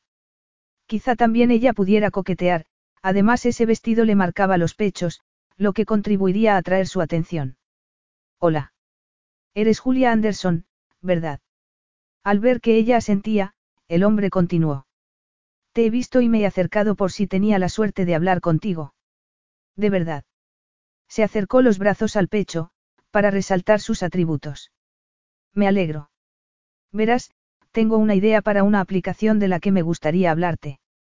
Al oír eso, el cerebro de Julia se cerró de golpe y aquel tipo empezó a parecer cada vez menos guapo mientras le exponía una idea bastante pobre y carente de visión comercial.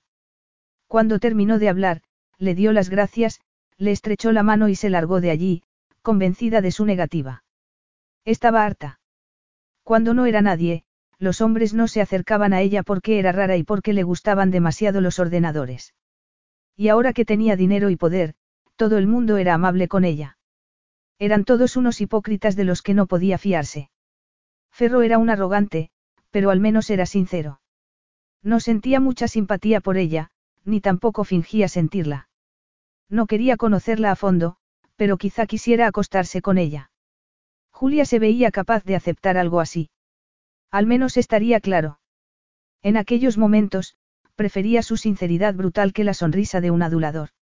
Cada vez le parecía menos locura tener una aventura con su enemigo.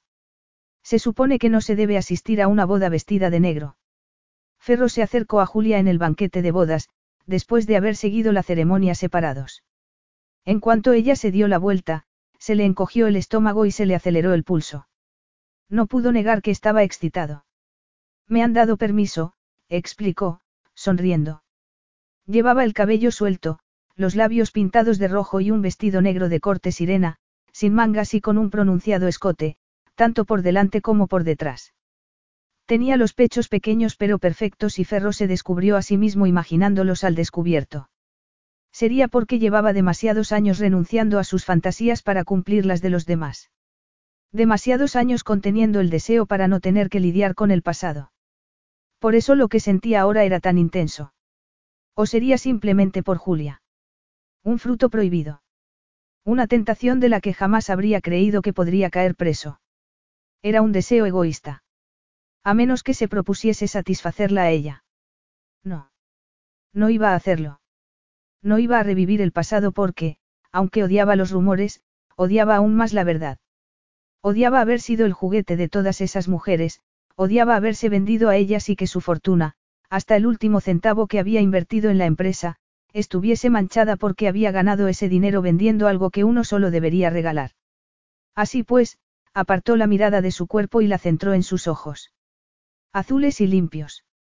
Unos ojos que reflejaban lo que empezaba a creer que era realmente, una persona inocente y buena.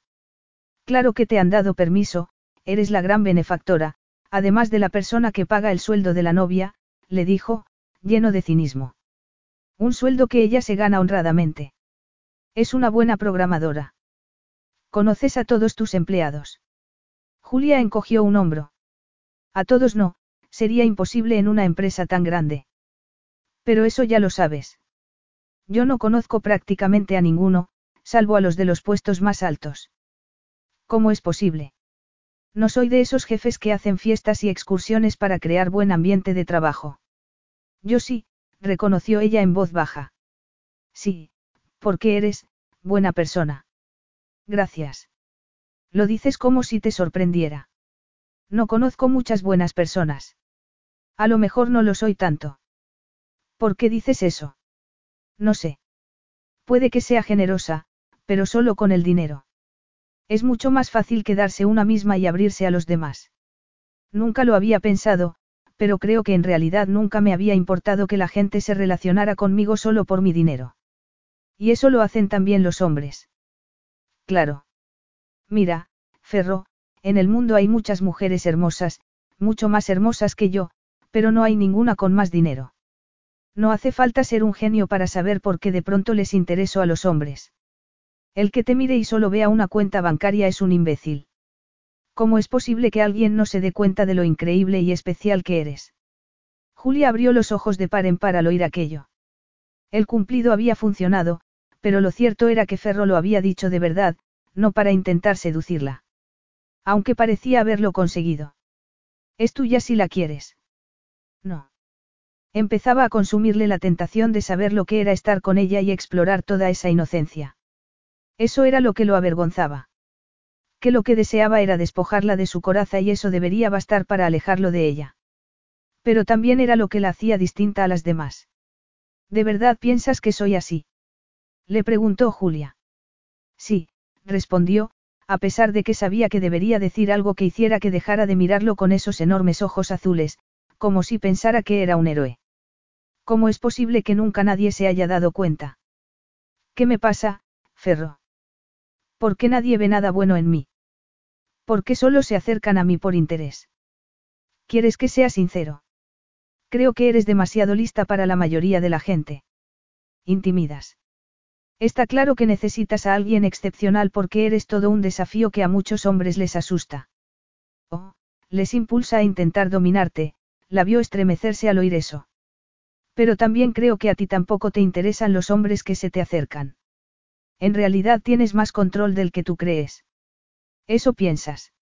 Sabes perfectamente cómo conseguir lo que deseas. Eras millonaria antes de cumplir los 21 y eres una de las mejores de la industria tecnológica. Es toda una hazaña. Vales mucho más de lo que tú piensas. Julia miró la copa de champán que tenía en la mano y luego otra vez a Ferro. ¿Qué pasaría si intentaba seducirlo? Si intentaba conseguir lo que deseaba. Solo necesitaba que él también la deseara un poco, no hacía falta que la considerara especial ni nada parecido. Era ridículo. Ferro tenía razón cuando le decía que esa coraza que llevaba no le servía de nada. Por dentro seguía aterrada, daba igual la imagen detrás de la que se escondiera. Pero quizá él pudiera ayudarla a romper esa coraza de miedo. Ferro Calvaresi era todo un experto. De pronto se le ocurrió algo. Si quería aprender de sexo, qué mejor que acudir a un experto en la materia. Tomó un trago de champán para reunir las fuerzas que necesitaba, dio un paso hacia él y le puso una mano en el brazo. ¿Y a ti te gustan las mujeres que tienen el control? Algo cambió en su mirada. No, a mí lo que me gusta es tener el control. Sus palabras la hicieron estremecer, despertaron un deseo que la dejó paralizada unos segundos. Es una lástima, consiguió decir. Todo aquello se le daba fatal. Era una experiencia completamente nueva para ella, nueva y aterradora. Pero lo deseaba tanto, que no quiso rendirse. ¿Quieres? Titubeó un instante, luego tomó aire y se lanzó de nuevo, ¿quieres salir conmigo a la terraza? Es que hay fotógrafos cerca. Es posible, dijo, sin apartar la mirada de sus ojos. Él le tendió una mano y ella la aceptó. Al salir a la terraza, Julia se encontró con un cielo plagado de estrellas. Jamás había visto nada parecido. Lo que ella sentía en aquellos momentos tampoco se parecía a nada que hubiera sentido antes. Se giró hacia Ferro, le puso una mano en el rostro y volvió a mirarlo a los ojos, pero encontró en ellos una expresión insondable. No estaba dispuesta a esperar que él diera el primer paso. Iba a ejercer ese control que él creía que tenía. Le puso la otra mano en el cuello, cerró los ojos, porque pensó que así sería más fácil, y se inclinó hacia él hasta rozarle los labios. Al ver que no se movían, ladeó la cabeza y le rozó la comisura de los labios con la lengua. Entonces sí se movieron. Ferro le pasó un brazo por la cintura, la apretó contra sí y dejó que lo besara, sin hacer nada, pero sin negarle nada. Bésame, le ordenó ella. Por fin la obedeció y la humedad de su boca y de su lengua, le provocó a Julia esa misma humedad entre los muslos. Dios, cuánto lo deseaba. Quería que le enseñara todo lo que se había perdido hasta ahora. Pero entonces se apartó bruscamente y la dejó helada. ¿Qué? Le preguntó. Nada. Me parece que ya es suficiente demostración, ¿no crees? Julia se fijó en que tenía la respiración entrecortada, algo que no le había ocurrido la otra vez, y también creyó ver cierto rubor en su rostro. Estaba claro que estaba excitado y que la otra vez no lo había estado. Es posible, murmuró ella, tratando de no perder el equilibrio a pesar de que le temblaban las piernas. Él se apartó de ella y fue a apoyarse en la barandilla. Julia lo siguió y se quedó a su lado. Te deseo, dijo apresuradamente. Él no reaccionó, no se movió ni la miró. Siguió con la mirada clavada en el lago. Ferro, yo, no te estoy pidiendo nada serio. Quiero acostarme contigo, nada más. Cuando todo esto haya acabado, seguiremos cada uno con lo nuestro. Una simple transacción comercial, resumió con frialdad. Sí. ¿Qué tiene de malo? Se puso recto, pero no la miró. Que a mí no me gustan esas cosas. Fue como si la abofeteara. Se sentía humillada. ¿Acaso había malinterpretado las señales? Pero claro, no tenía nada material que ofrecerle, porque iba a interesarle. De pronto volvía a sentirse como cuando estaba en el instituto. Siento parecerte tan desagradable, le dijo con la rabia y el dolor que había acumulado en los últimos diez años. Quizá debería haberte ofrecido dinero. Te habría interesado más así. Entonces sí se giró hacia ella y la miró con los ojos encendidos de furia. Ten cuidado, cara mía. Perdona que me ofenda que te desagrade tanto la idea de acostarte conmigo. A ti, Ferro Calvaresí, que seducías a mujeres mayores y ricas para ganar dinero y estatus. Entonces la agarró del brazo y tiró de ella hacia sí. Por primera vez lo veía tal como era, sin sonrisas, ni gestos seductores. Tenía antes y al hombre que se había criado en la calle, que había renunciado a la moralidad para sobrevivir. ¿Quieres que hablemos de mi pasado? Le preguntó, lleno de furia. ¿Crees que lo sabes todo de mí porque lo has leído en un libro? ¿Te gustó la parte en la que cuenta que me acosté con una mujer en el guardarropas de un teatro mientras su marido la buscaba? Es mi preferida. Julia meneó la cabeza, consciente de que se había excedido. Ferro, yo no. No tienes ni idea. Solo sabes la versión más endulzada de la historia. La de un playboy sin conciencia que conseguía regalos de mujeres ricas gracias a sus dotes sexuales. Muy bonito comparado con la realidad. No puede ser. Claro que puede ser, Julia. Yo no era ningún seductor. Esas mujeres me pagaban para que me acostara con ellas. Era un gigoló. Vendía mi cuerpo al mejor postor y hacía todo lo que me pedían, quisiera o no. Pero, eso no es. ¿Crees que exagero? No lo hago. Cuando tenía 16 años, una mujer llamada Claudia me sacó de la calle y me ofreció comida y cama a cambio de un poco de diversión. Yo llevaba cuatro días sin comer y estaba buscando trabajo, pero apenas me mantenía en pie. Lo primero que hizo fue invitarme a comer y después de eso, como iba a negarle nada. Me convertí en su protegido, una especie de mascota que obedecía sus órdenes sin rechistar. Pero eso no era todo lo que ella pretendía. Quería ganar dinero a mi costa, así que me ofreció también a sus amigas, todas ricas y casadas. Me enseñó inglés y todo lo necesario para ser un buen acompañante. Me entrenó como a un perrito. Julia tragó saliva. Se le había revuelto el estómago. ¿Quieres que pare? Ella asintió. No quería saber nada más. Hasta hacía un instante, Ferro había sido una fantasía, pero ahora le parecía demasiado real y se sentía sucia solo de oír todo aquello. ¿Cómo debía de sentirse él? Pues lo siento mucho porque ahora vas a tener que escuchar cómo fueron las cosas realmente. Yo daba sexo a cambio de dinero y lo hacía bien. También escuchaba hablar a aquellas mujeres, esposas de hombres poderosos que sabían mucho de inversiones. Así que aprendí a multiplicar lo que ganaba, pero después de un tiempo me di cuenta de que no merecía la pena lo que me pagaban y dejé de hacerlo. Ya ves, ya no estoy a la venta, ni obedezco las órdenes de nadie. Soy un hombre, con necesidades y deseos propios. Julia asintió antes de darse media vuelta y alejarse de él. Cruzó el salón de baile sin levantar la vista del suelo y sin poder dejar de temblar. Qué fácil había sido utilizar lo que había creído saber de él para juzgarlo y para utilizarlo contra él. Estaba destrozada. Ferro era un hombre orgulloso, pero durante años le habían arrebatado todo su orgullo y su dignidad. Ya no lo veía como el mujeriego seductor que todo el mundo creía que era. Había sido una víctima. Jamás habría imaginado semejante realidad. Y ella lo había insultado. Lo había tratado como un objeto que pudiera comprar, pero, ahora que lo sabía todo, comprendía que la odiara. Creía comprender su sufrimiento porque también ella sabía lo que era que intentaran quitarle algo que no quería dar. La diferencia era que Ferro lo había sufrido durante años. Se metió al ascensor y subió a la habitación, pero cuando metió la tarjeta, la puerta no se abrió. Lo intentó una y otra vez. Vamos, vamos. exclamó con frustración. Ábrete de una vez. Estaba pateando la puerta cuando se oyó que llegaba el otro ascensor y, unos segundos después, apareció Ferro. Fue hasta ella, con la mirada clavada en sus ojos, y se detuvo a solo unos centímetros de su rostro. Entonces la agarró de la cintura y tiró de ella hacia sí. Ahora ya sabes todos mis secretos, le susurró mientras le acariciaba los labios con la yema del dedo. Ella asintió lentamente. Has roto la norma de no confirmar ni negar. He roto también otra. ¿Cuál? La de no permitirme sentir deseo. Deseo, sexual. Eso es, Julia. Nunca he tenido una amante. He tenido clientas, pero no amantes. Nunca he estado con una mujer de mi propia elección.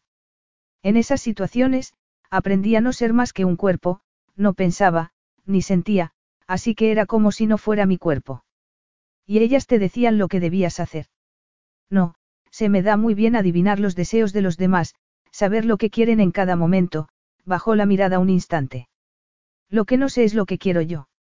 Nunca me he parado a preguntármelo. ¿Y, ahora? Quiero estar contigo, la miró de nuevo a los ojos. Pero con mis condiciones. Quiero acostarme contigo hasta que termine todo el asunto de Barrobs. Después, si te parece bien, puedes obtener una mayor parte de los beneficios. No, dijo ella enseguida. No voy a dejar que me compres. No voy a acostarme contigo solo porque te creas con derecho a hacerlo, o porque te parezca fácil por la situación en la que estamos. ¿Has cambiado de opinión después de mi confesión?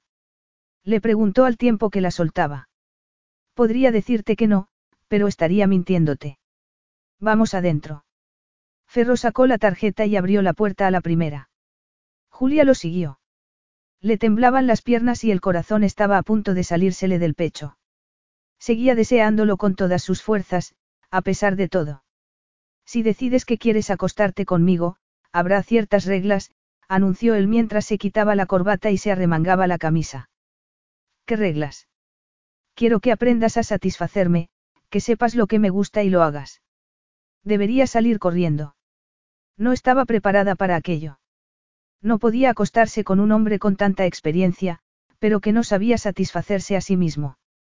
Ella tampoco sabría hacerlo. Estaba hecha un lío.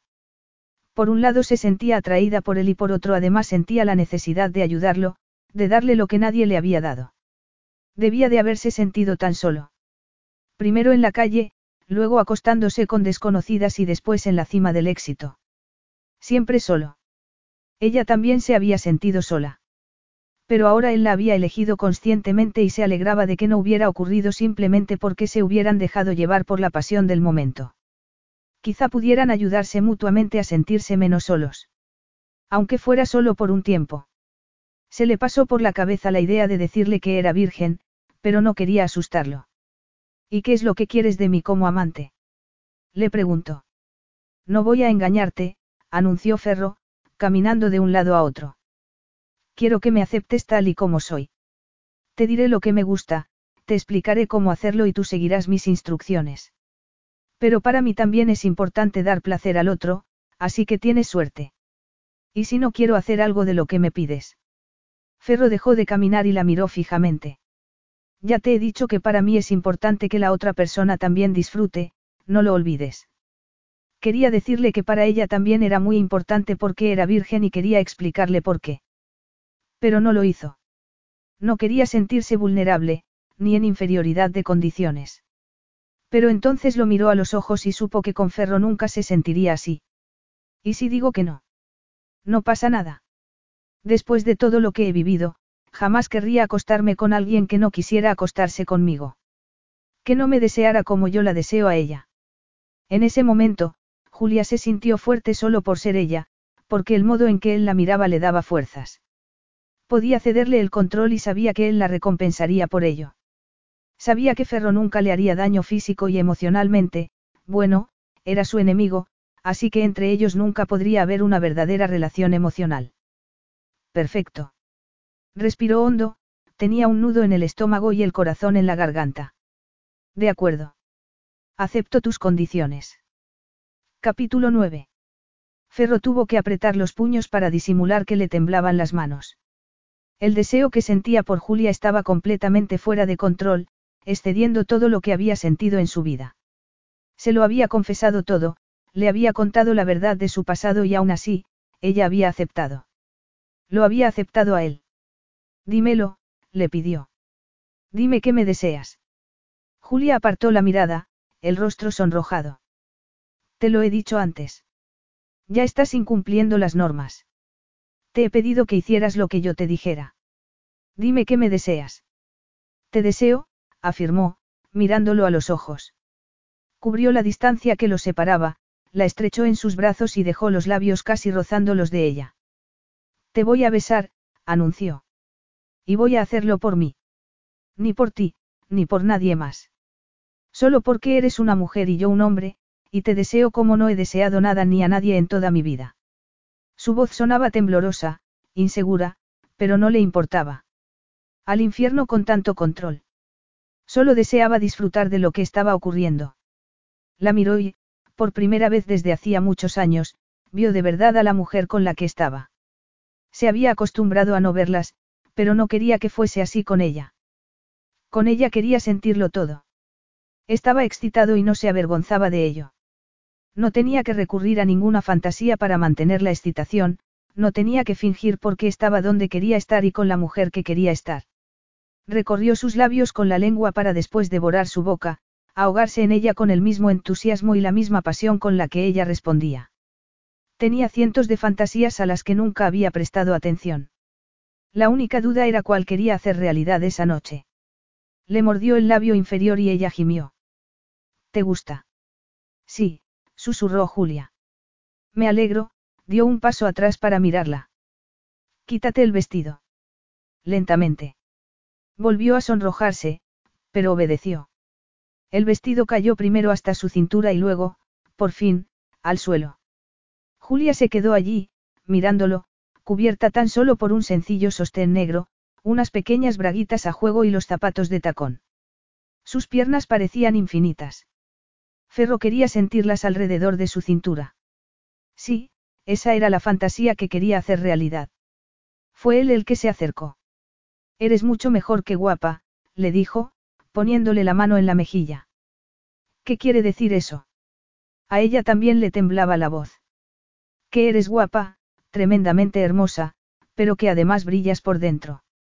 Eso es lo que hace que quiera perder el control contigo, porque quiero tocar esa luz, quiero sentir su calor. Entonces fue ella la que lo estrechó y lo besó. Lo hizo con una ansia completamente nueva, lo deseaba, pero no como lo habían hecho las otras mujeres con las que había estado. Ella era dulce e increíblemente sensual. Le desabrochó el sujetador y después recorrió su espalda con las manos hasta llegar al elástico de las braguitas. Metió las manos por debajo y le agarró las nalgas. Nada podría haberlo detenido en aquellos momentos, pues se había lanzado a una aventura que quería vivir hasta el final. Aunque sabía que no le esperaba nada bueno. Pero no importaba, lo único que importaba era ella y lo que estaban haciendo. Se apartó solo lo necesario para que el sostén cayera al suelo y poder mirarla. Era perfecta.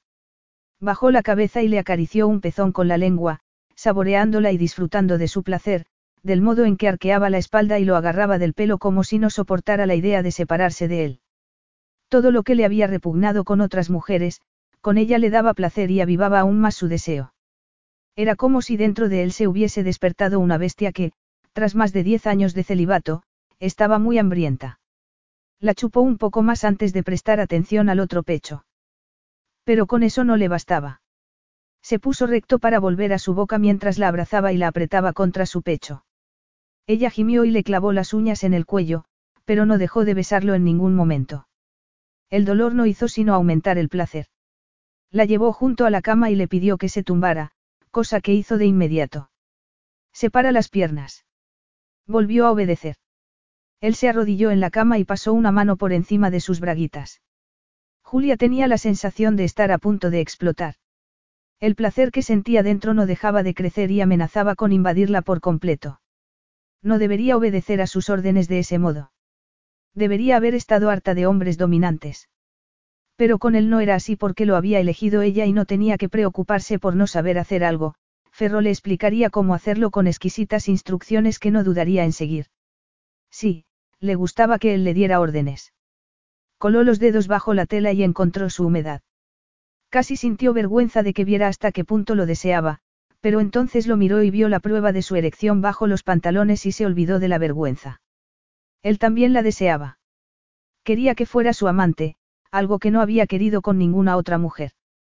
Ni por su dinero, ni su poder, ni porque su madre le hubiese pagado y sintiera que ella se lo debía. Le había dicho que era más que hermosa, así que tampoco era solo por su cuerpo. Se le llenaron los ojos de lágrimas, unas estúpidas lágrimas que se esforzó en espantar y, para ello, se concentró en las sensaciones que invadían su cuerpo con cada movimiento de sus dedos. Entonces le metió uno y de sus labios salió un grito ahogado. Nunca había sentido nada tan maravilloso. ¿Quién habría pensado que podría descubrir algo así con un hombre que ni siquiera le gustaba? Aunque en realidad eso último ya no era cierto. Recordó su primer beso. Bésame como si estuvieras castigándome. Este es mi castigo. Le preguntó, jadeando mientras se quitaba las braguitas y las tiraba al suelo. Me parece que es el mío, dijo él antes de darle un beso en el vientre, por debajo del ombligo. ¿Por qué no creo que pueda sobrevivir?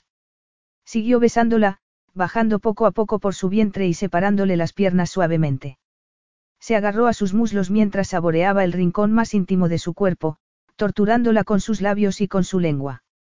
Ah, se tapó los ojos con el brazo, incapaz de pensar o de sentir. Era tan increíble. Apartó el brazo y lo miró. Pensé que, que era yo la que iba a hacerte disfrutar a ti. Él levantó la cabeza y la miró. Estoy disfrutando, sacó la lengua y, sin dejar de mirarla, volvió a chuparla. Más de lo que crees. Porque te deseo y te he elegido, volvió a bajar la cabeza para seguir volviéndola loca, pero ahora además le metió un dedo mientras la chupaba más fuerte y más rápido.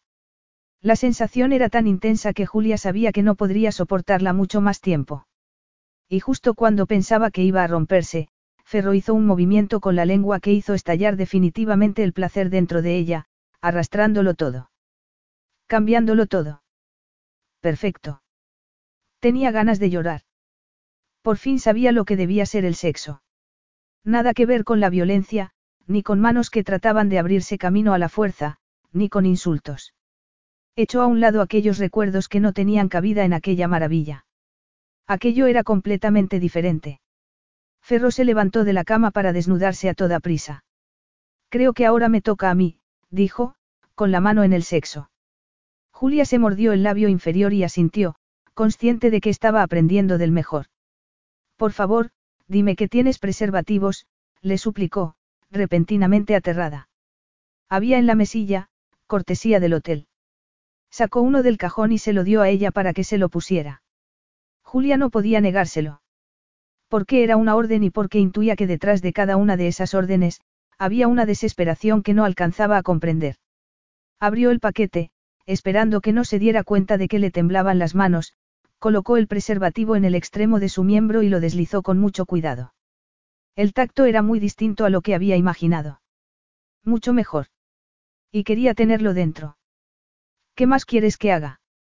Le preguntó, mirándolo a los ojos, fascinada por el ardor que había en sus ojos. Quiero que te tumbes boca arriba y quiero que pongas las piernas alrededor de mi cintura. Julia volvió a obedecer. Apenas sintió el roce de su miembro, su cuerpo comenzó a estirarse, a abrirse para él. Le dolió un poco, nada exagerado. Se le cortó la respiración al tenerlo todo dentro. Seguía doliéndole, pero esa no era la sensación dominante, sino la de estar completamente unida a alguien, casi como si se hubiera convertido en parte de ella. Julia. Estoy bien, le dijo rápidamente. De verdad, estoy bien. Por favor. Ferro coló las manos debajo de ella, le agarró las nalgas y la levantó mientras le pedía que lo estrechara entre sus piernas.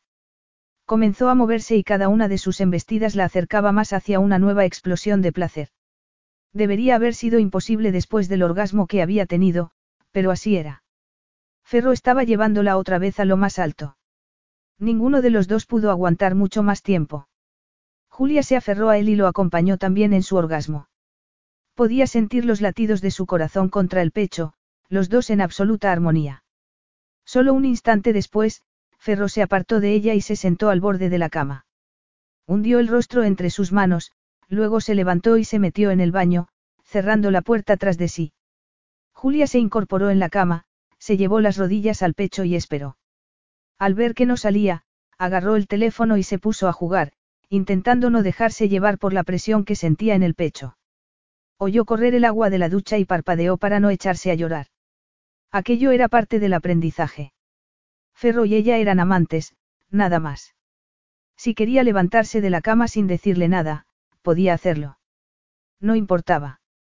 El frío la obligó a levantarse y ponerse la ropa de deporte que se había comprado el día anterior, aunque parecía que hubiera ocurrido hacía una eternidad. O en un universo paralelo en el que los hombres sexys como Ferro la encontraban atractiva hasta el punto de acostarse con ella. Sí, Ferro la había deseado, pero solo fugazmente. La cama olía a él. A sudor y a sexo.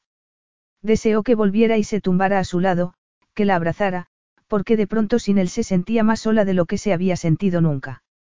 Por un momento, mientras estaba con él, había creído poder separar por fin y para siempre la agresión de Michael de lo que era realmente el sexo.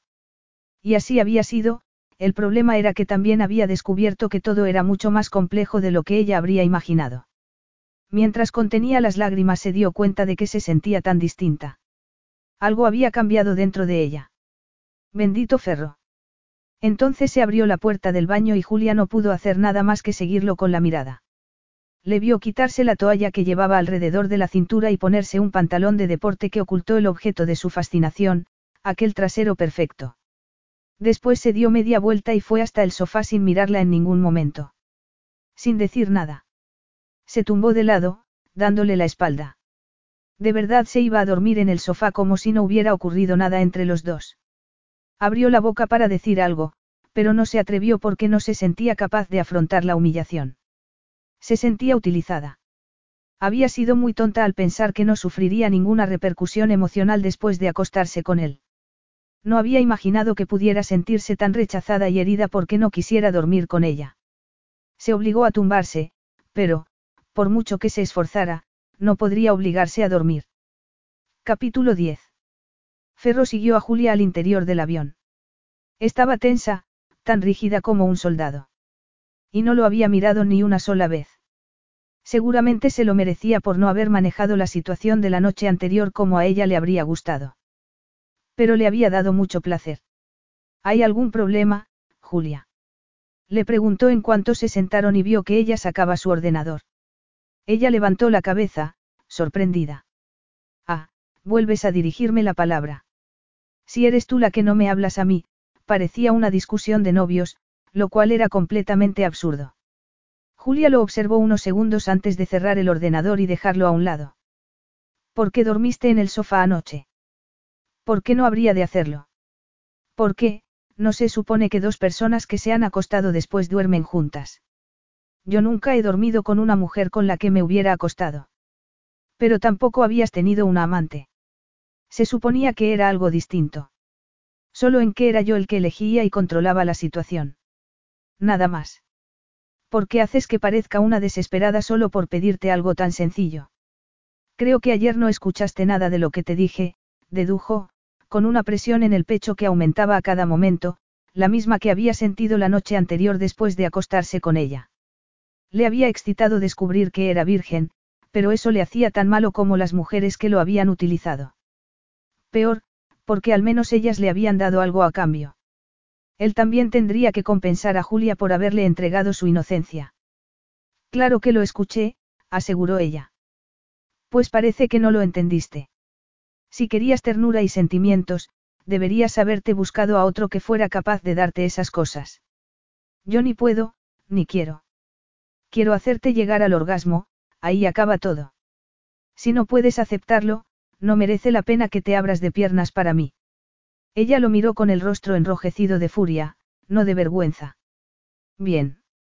Ferro pensaba que la rabia eliminaría el dolor que sentía. No se le había ocurrido otra solución, porque él no sabía ofrecer consuelo. Sabía que lo único que iba a hacer contigo era aprender. Que no querrías nada más de mí. Pero esperaba que al menos me trataras con un poco de respeto. Resultaba irónico que hablara de respeto después de admitir que lo había utilizado para aprender. Lo había utilizado igual que todas las demás. Pero también él la había utilizado a ella. Había utilizado su dulzura y su inocencia como bálsamo para su maltrecha alma. Yo no soy el hombre que necesitas, Julia, ni siquiera para algo temporal. No voy a seguir enseñándote, espetó. Seguiré trabajando contigo, pero esto se ha acabado. Me parece bien porque no habría dejado que volvieras a tocarme después de cómo me trataste anoche.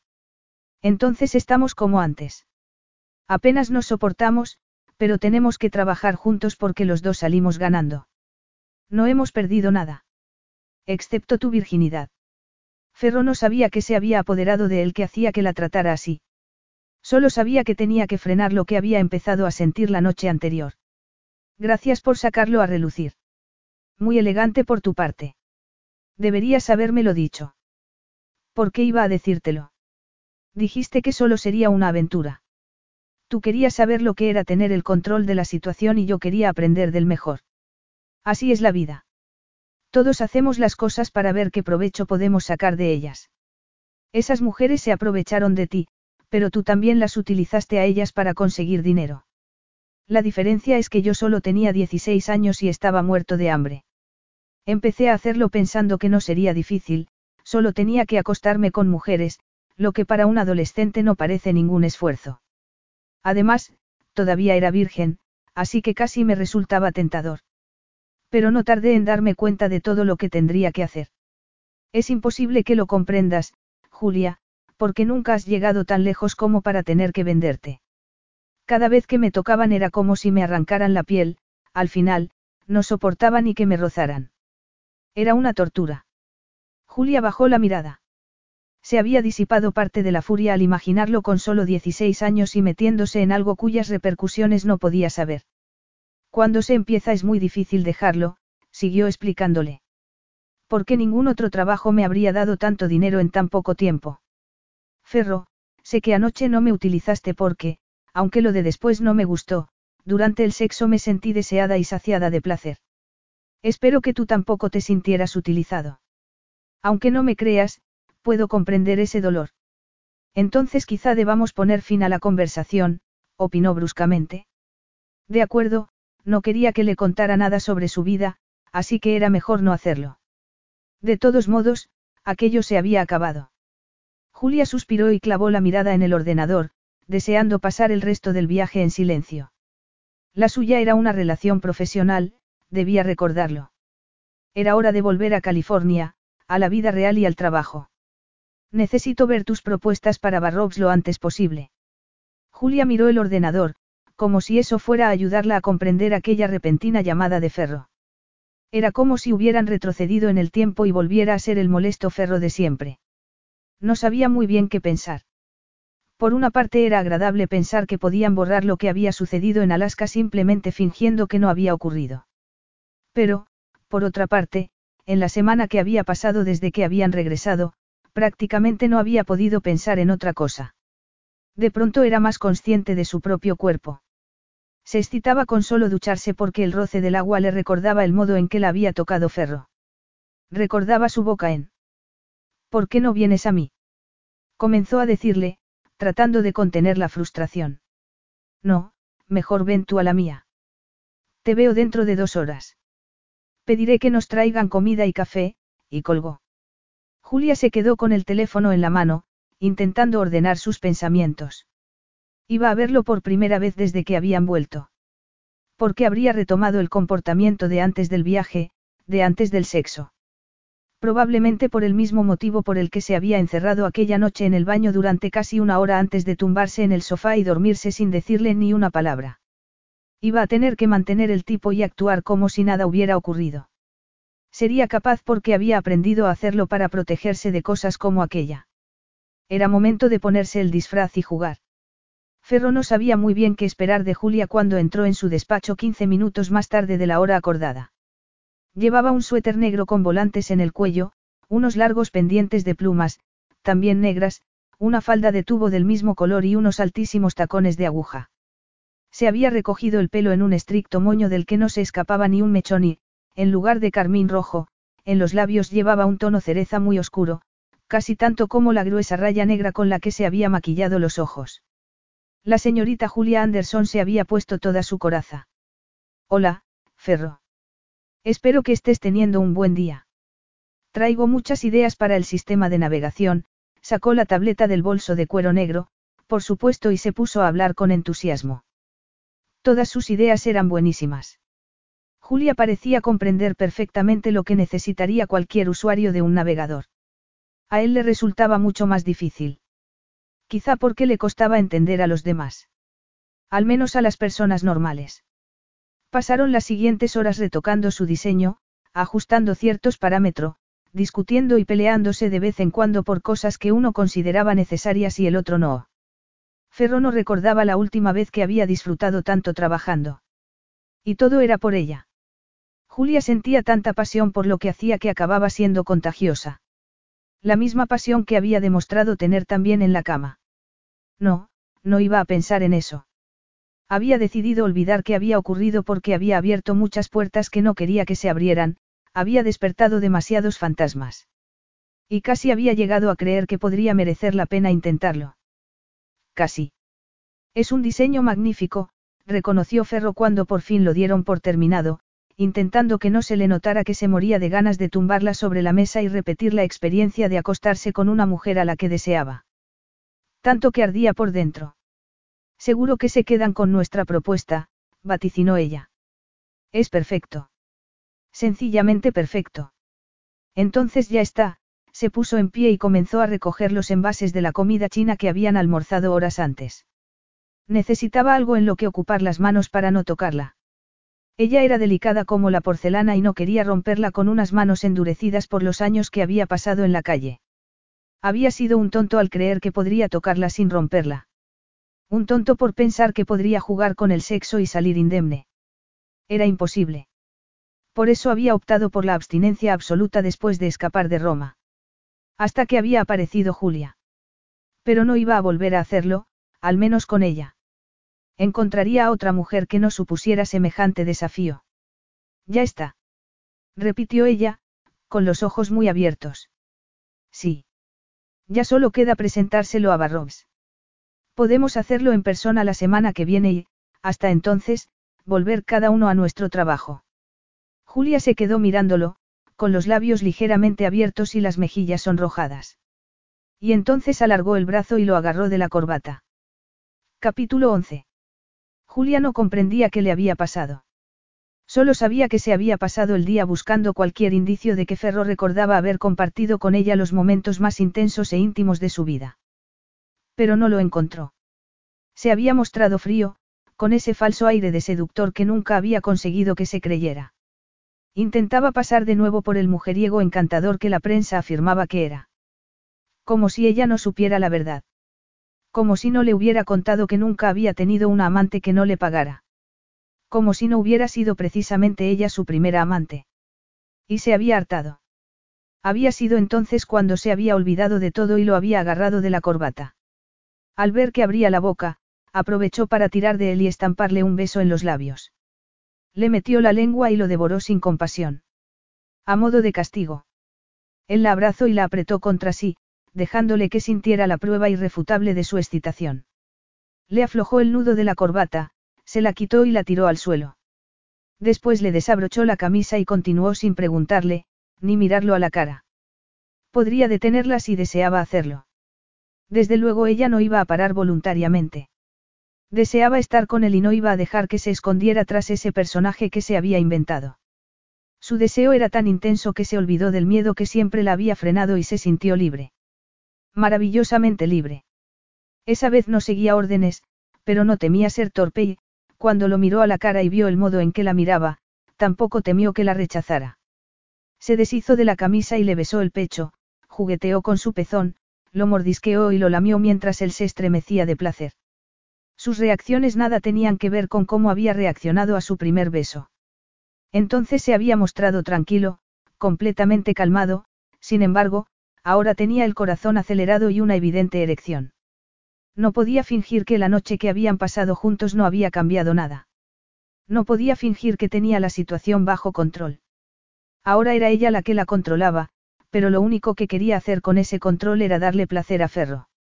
Se arrodilló frente a él y comenzó a desabrocharle el pantalón. Le temblaban las manos porque no había hecho nunca lo que estaba haciendo, pero quería hacerlo. Lo habría hecho aquella noche en Alaska, si él no se hubiese ido al sofá. La noche que estuvimos juntos no me dejaste hacer realidad todas mis fantasías, le confesó al tiempo que le pasaba la mano por el miembro, aún tapado.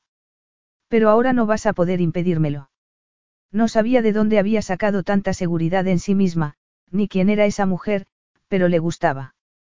Y, al agarrar su sexo con la intención de chuparlo, se dio cuenta de que esa mujer era ella. La de verdad.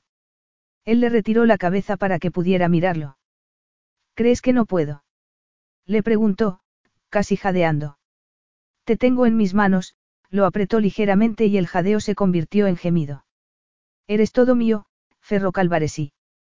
Por fin le bajó los calzoncillos y recorrió con la lengua toda la longitud de su miembro. La sensación le provocó un escalofrío.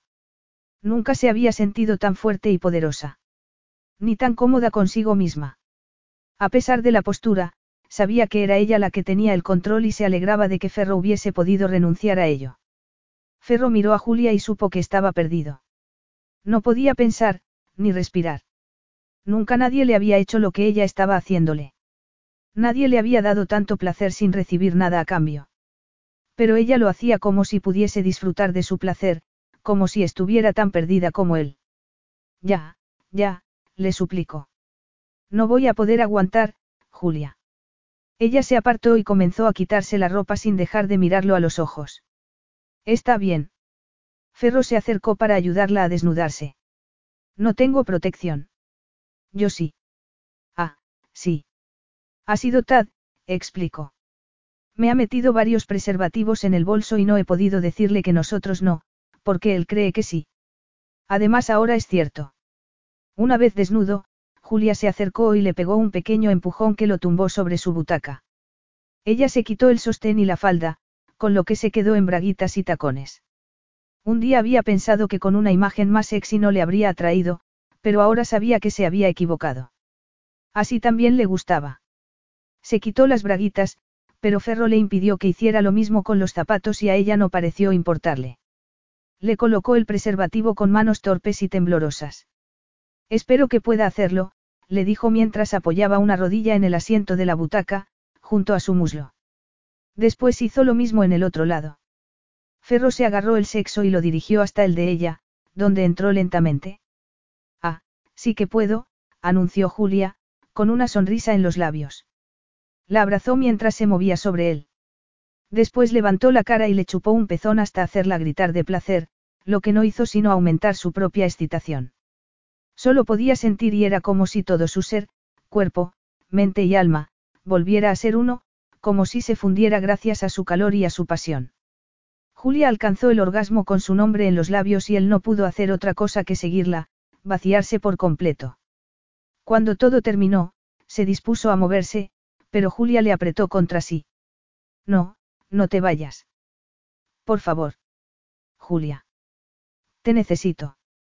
Como nunca nadie lo había necesitado antes, se quedó junto a ella. Julia no podía creer que acabara de seducirlo en su despacho, sin cerrar la puerta con llave ni nada parecido. Después le había suplicado que no se fuera de su lado y se había aferrado a él como si fuera un koala. Algo había cambiado para ella, del todo y para siempre. Y si a él no le había pasado lo mismo, era una mierda. Yo, no sé qué, se puso en pie y a punto estuvo de caerse porque las piernas no la sostenían. Nunca pidas perdón por tu pasión, Julia, le dijo él, observándola desde la butaca, aún desnudo. Esto es muy incómodo. No sé qué decir. Te he atacado. Te voy a proponer algo, anunció Ferro. Te enseñaré todo lo que quieras, pero a cambio quiero que aceptes un mayor porcentaje de los beneficios del proyecto Barrobs. No, no voy a aceptar nada parecido, declaró tajantemente mientras se ponía la ropa. Pero yo necesito que lo aceptes. A cambio de eso, serás mi amante. Ya lo hablamos en Alaska. Y tampoco has cumplido lo que acordamos allí y eso no puedo aceptarlo yo. Pero tampoco puedo contener el deseo que siento por ti, lo que quiere decir que tenemos que dejarnos llevar por la atracción, pero tengo que recuperar el control. No sé si puedo hacerlo, Ferro. Yo estaría contigo a cambio de nada. Todo tiene un precio, cara mía. Así es la vida.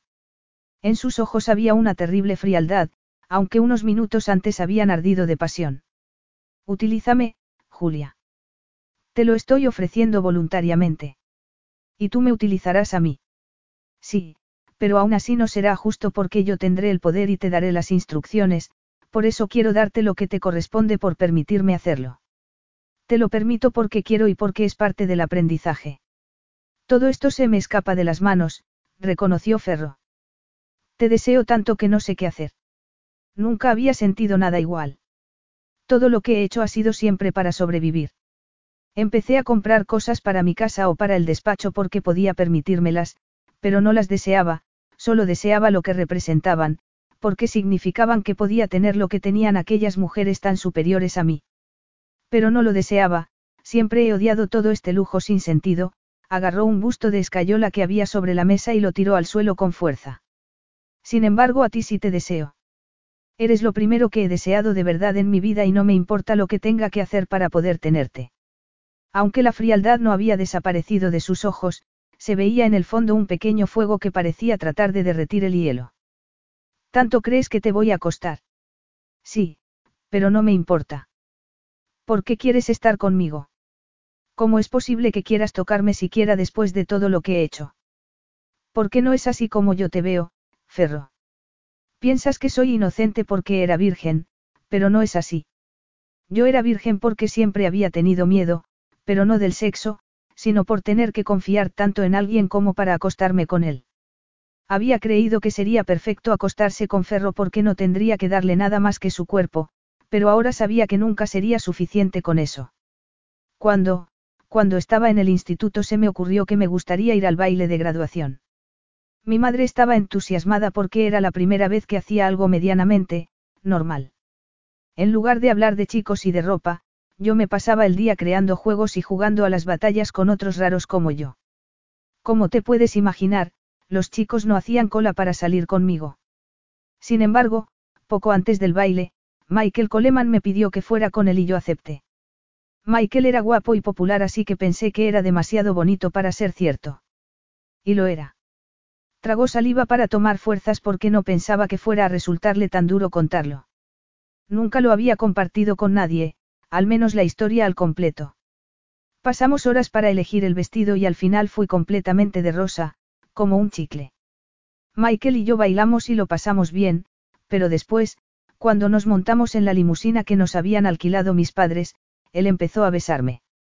Nunca me habían besado y me pareció que iba muy deprisa, así que le pedí que parara, pero no lo hizo. Me rompió el vestido y me agarró los pechos. Era muy bruto, me hacía daño. Me miraba como si estuviese enfadado conmigo, cosa que comprendí cuando me dijo que debería darle las gracias por haber salido conmigo porque ningún otro habría querido hacerlo, a menos que le hubiese pagado mi madre, como a él. Así que merecía una compensación. Entonces me metió la mano entre las piernas y yo le pegué con todas mis fuerzas. Él me insultó y me devolvió el golpe. Por suerte en ese momento el conductor se dio cuenta de que ocurría algo, bajó el cristal de separación y me dijo que me montara delante con él. No llamó a la policía, ni nada. Dio, Julia, es terrible. Por eso no pienso que tú hicieras nada malo, Ferro. Sé lo que es que alguien se comporte como si tuviera derecho a poseerte y a abusar de ti. Esa mujer abusó de ti y seguramente te convenció de que deberías haberle dado las gracias, igual que intentó hacer Michael conmigo. Lo cierto es que, si hubiera querido ayudarte realmente, podría haberte dado el dinero o haberte conseguido un trabajo, pero eligió acostarse con un muchacho de 16 años sin un lugar donde vivir. Quiero que sepas que, cuando te miro, veo a un hombre que se ha ganado todo lo que tiene con esfuerzo y que no merece que lo juzguen o lo identifiquen por lo que se vio obligado a hacer para sobrevivir. Me gusta que pienses así, pero yo no consigo verlo de ese modo. Es normal. Ferro se inclinó hacia ella. Yo mataría a ese Michael. Y a él y a cualquier que se atreviera a hacerte daño. Lo mataría. Te creo. Es importante que lo sepas. Sintió ganas de llorar porque veía que a Ferro le importaba de verdad. Eres un buen hombre, Ferro Calvaresí. No, Julia. No quiero que te engañes. Por eso necesitamos esas reglas. Las acepto, pero tú tienes que aceptar las mías. ¿Cuáles son? No quiero que te vayas después de que nos acostemos. Quiero dormir contigo. Lo necesito. Ferro la observó unos instantes, como si no quisiera disgustarla. Me quedaré en la cama contigo hasta que te duermas, pero no creo que pudiera dormir con nadie. Julia asintió, aunque no le gustaba del todo la idea. No quiero que despliegues tus encantos conmigo, prosiguió. No soy una de tus clientas. Quiero que te comportes tal como eres. Haré lo que pueda, pero no sé si será suficiente. Me he acostumbrado a no sentir, a separar el cuerpo de la mente y no sé si voy a ser capaz de dejar de hacerlo. Quiero que me dejes intentar ayudarte, le pidió Julia, con el corazón encogido. ¿Puedes ayudarme? Nunca había sentido nada tan intenso como lo que siento contigo, le tendió una mano y ella la aceptó de inmediato. Bésame. Julia obedeció.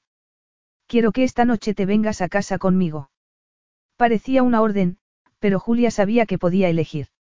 Eligió hacerlo, aunque sabía que era poco práctico porque no tenía sus cosas, pero no le importó. Lo único que le importaba era estar con Ferro. Trató hecho. Tenía la impresión de acabar de pactar con el diablo, pero tampoco le pareció mal. Y lo más extraño era que ya no se sentía atrapada. Ni por la prensa, ni por el pasado. Se sentía libre. Capítulo 12. Cuando Ferro llegó a su casa del trabajo, Julia estaba allí y era la cuarta noche seguida. La cuarta noche que cenaban juntos en la cama. Esos últimos días estaban siendo increíbles. Julia lo tenía fascinado, pero seguramente era porque era su amante, pero desde que le había contado lo del baile de graduación, sentía un intenso deseo de protegerla, algo que nunca había sentido por nadie. Y sentía una extraña conexión con ella.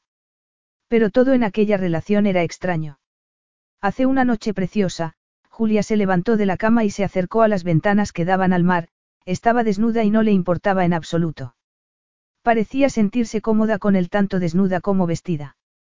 ¿Te gustan las estrellas? No sabía por qué se lo preguntaba, porque sentía la necesidad de compartir aquello. En su vida no había habido nadie con quien compartir nada, ni cuidadores, ni familia, ni amigos. Sin embargo, Julia, con su alegría y su pasión por la vida, siempre compartía su sonrisa con él. Por eso ahora él quería compartir algo personal. Me encantan. Entonces puede que te apetezca venir a la azotea a ver mi telescopio. Julia enarcó las cejas y sonrió. Intenta seducirme, señor Calvaresí. Debo decirle que no es necesario que se esfuerce. Te dije que no desplegaras tus encantos conmigo, pero me temo que ya estoy encantada. Ferro habría querido advertirle del peligro, pero quería que siguiera mirándolo como lo hacía. Subieron a la azotea agarrados de la mano, otra cosa nueva para él. Ferro le contó que siempre le había gustado observar las estrellas, desde la época en la que había vivido en la calle, y que estaba convencido de que muchas veces lo habían ayudado a no perderse. Estaba muy solo, Julia, así que el cielo y las estrellas eran mis acompañantes, terminó de contarle. No me extraña que te sintieras solo. Gracias por entenderlo, la comprensión de Julia era muy valiosa para él porque también era algo nuevo. Le fue mostrando las constelaciones y ella las observaba atentamente, agarrada al telescopio, completamente desnuda. Eres una fantasía hecha realidad, Julia. Una mujer con ese cuerpo a la que le gusta mirar las estrellas. Ella levantó la mirada hacia él y sonrió. Y un hombre con ese cuerpo que comprende lo fascinante que es un procesador de ocho núcleos. Me encanta cuando hablas como una loca de la tecnología. Julia se echó a reír y él fue a abrazarla, echando la manta que había subido de la habitación por encima de los dos. Es maravilloso. Susurró ella. Orión. Sí, Orión, tu casa, esta azotea, lo que has hecho con tu vida. Es increíble todo lo que has conseguido. Ahora que ya no te veo como un enemigo, me doy cuenta de lo admirable que es. Cuando esto acabe, volveremos a ser competidores, le recordó Ferro. Lo sé, reconoció con tristeza. Pero nunca más serás mi enemigo. Aunque yo lo sea para ti. Ferro le puso la mano en la mejilla y la miró a los ojos. Deseaba prometerle tantas cosas, deseaba volver a ser una persona completa, como se había sentido en ese instante, después de hacer el amor con ella en el despacho. Pero no dijo nada. Se inclinó y la besó porque era lo que sabía hacer. Eres, sin lugar a dudas, lo más bonito que he visto bajo el cielo, le dijo después de besarla una vez más. Eres un hombre increíble, Ferro. No sabes cuánto me gustaría transmitirte lo que siento para que pudieras darte cuenta de lo increíble que eres. Al sentir su honesta mirada sobre él, Ferro se sintió desnudo, expuesto como no se había sentido nunca. Volvió a besarla y, al mismo tiempo, bajó la mano hasta sus muslos, la coló entre ellos y acarició aquella deliciosa humedad hasta que las palabras de Julia, que había pronunciado su nombre, dieron paso a los gemidos. Le acarició el clítoris mientras observaba la expresión de su rostro, invadido por el placer. La llevó hasta el sofá que había en la azotea y, apenas se hubieron tumbado, se sumergió en su cuerpo. Se perdió de nuevo en ella y se sintió más en paz y más completo de lo que se había sentido nunca. El orgasmo no tardó en llegar para ambos. Después se quedaron abrazados bajo las estrellas. Deberíamos entrar, dijo él. Tengo mucho sueño y aquí se está muy bien. ¿Por qué no dormimos aquí? Ferro notó un nudo de pavor en el pecho. No me gusta pasar frío. Yo te daré calor. Julia, se sentó en el sofá. No he vuelto a dormir a la intemperie desde que tuve dinero para dormir siempre a cubierto. Pero ahora no estás en la calle, Ferro. No estás en Roma, ni estás solo, se sentó a su lado y lo abrazó por detrás.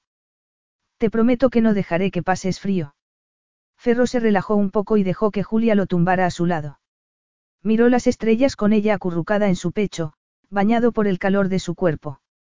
Un calor que espantó el frío y el miedo. Se quedó dormido. Al día siguiente, sentado en su oficina, Ferro se dio cuenta de lo que había hecho. Había estado tan ansioso porque Julia dejase de hablar y de hacerle sentir, que se había olvidado de ponerse el preservativo. Jamás le había ocurrido nada semejante. Los anticonceptivos siempre habían sido una parte fundamental de su vida mientras había sido gigoló. Detestaba esa palabra, pero era lo que había sido y, por mucho que ahora quisiera olvidarlo y crear recuerdos nuevos junto a Julia, era la realidad. Se aferraba a Julia como si ella pudiese limpiarlo para siempre. Más bien al contrario, se preguntaba si no habría empezado a corromperla a ella. Daba igual cómo lo viera, lo que él había hecho durante años no se borraba fácilmente. Ese día tenían la reunión con Barrobs, pero tenía que verla antes, así que salió del despacho mientras llamaba al chofer y se fue directamente a las oficinas de Anfalas. Al verlo entrar en su despacho, Julia se levantó de un salto y le echó los brazos al cuello, con un gesto natural, como si fueran una pareja de verdad. No te esperaba hasta más tarde. No estoy aquí por trabajo, sino por algo personal. Ah, sí. Preguntó, sugerente. No, no es por eso, la interrumpió en tono cortante, pero enseguida se apresuró a explicárselo. Me he dado cuenta de que anoche no me puse preservativo. Ah, se le sonrojaron las mejillas. No hay riesgo alguno de enfermedad. Siempre he utilizado preservativos y, aunque llevaba 12 años sin acostarme con nadie, me hago análisis de vez en cuando. Lo que me preocupa es que te quedes embarazada. Claro, bueno, no te preocupes, estaba asombrada, no comprendía cómo podían haberlo olvidado. Sin embargo, no estaba horrorizada. Pero, no quiero tomar nada. Ferro asintió lentamente. Lo comprendo. Tengo dinero de sobra para criar a un niño, explicó ella. Tú no tendrías que hacer nada. ¿Crees que no querría hacerlo? No sé, parecías horrorizado. No quiero que te quedes embarazada. Tampoco quiero tener un hijo, ni contigo, ni con nadie. Pero si lo tuvieras, por nada del mundo lo dejaría de lado. Es una locura. ¿Por qué? ¿Quieres estar embarazada? No. Pero si lo estuvieras. Querría a mi hijo con todo mi corazón. Pero lo más probable es que no lo esté, así que vamos a tomarnos las cosas con calma. Estas cosas no pueden pasar, Julia. De acuerdo, tenemos que ser más responsables. No debería haber ocurrido. Está bien. No volverá a ocurrir. ¿Por qué? Ya vale. Le gritó ella. Deja de decir lo horrible que sería tener un hijo conmigo, por favor. Esto no tiene nada que ver con tus inseguridades, es algo más que eso. ¿Crees que yo podría criar a un hijo? ¿Qué le iba a enseñar? Que cuando tenga problemas de dinero, se venda al mejor postor. Pero tú no permitirías que tuviera problemas de dinero, le dijo en voz baja. Pero siempre sería quien soy, Ferro perdió la mirada en el paisaje que ofrecía la ventana. En cierto modo es una suerte que no tenga familia, ni nadie que me quiera porque les horrorizaría ver el hombre en el que tuve que convertirme para llegar a donde estoy. Bueno, nos veremos dentro de un par de horas en Barrobs. Tenemos que hacer la presentación de nuestra vida. Julia asintió muy despacio mientras lo veía salir del despacho. Sentía un ardor en el pecho que no quería identificar, pero estaba atravesando la gruesa coraza con la que se había protegido. La quemaba por dentro y no tuvo más remedio que reconocerlo, al menos ante sí misma. Estás muy equivocado, Ferro, porque hay alguien que te quiere. Se llevó la mano al estómago y esperó hasta que se le pasaran las náuseas. Sí, había cometido una tremenda estupidez. Se había enamorado de Ferro. Lo que estaba ocurriendo entre ellos le había enseñado tanto sobre sí misma. La había ayudado a despojarse de la coraza y a descubrir que ya no la necesitaba. Y había empezado no solo a amarlo, sino también a confiar en él. Sin embargo, ella no había conseguido tanto con él. Ferro seguía siendo el mismo que al principio. No importaba las mentiras que se dijera a sí misma, no había significado nada que durmieran juntos bajo las estrellas. Bueno, para ella sí. Para él lo único que importaba era el trabajo y el proyecto Barrobs. El problema era que Julia solo podía pensar en lo que ocurriría cuando la presentación hubiera terminado porque entonces ya no habría ningún motivo para que Ferro siguiese acostándose con ella. Y eso era algo para lo que no estaba preparada. Capítulo 13. Relájate, le susurró Ferro.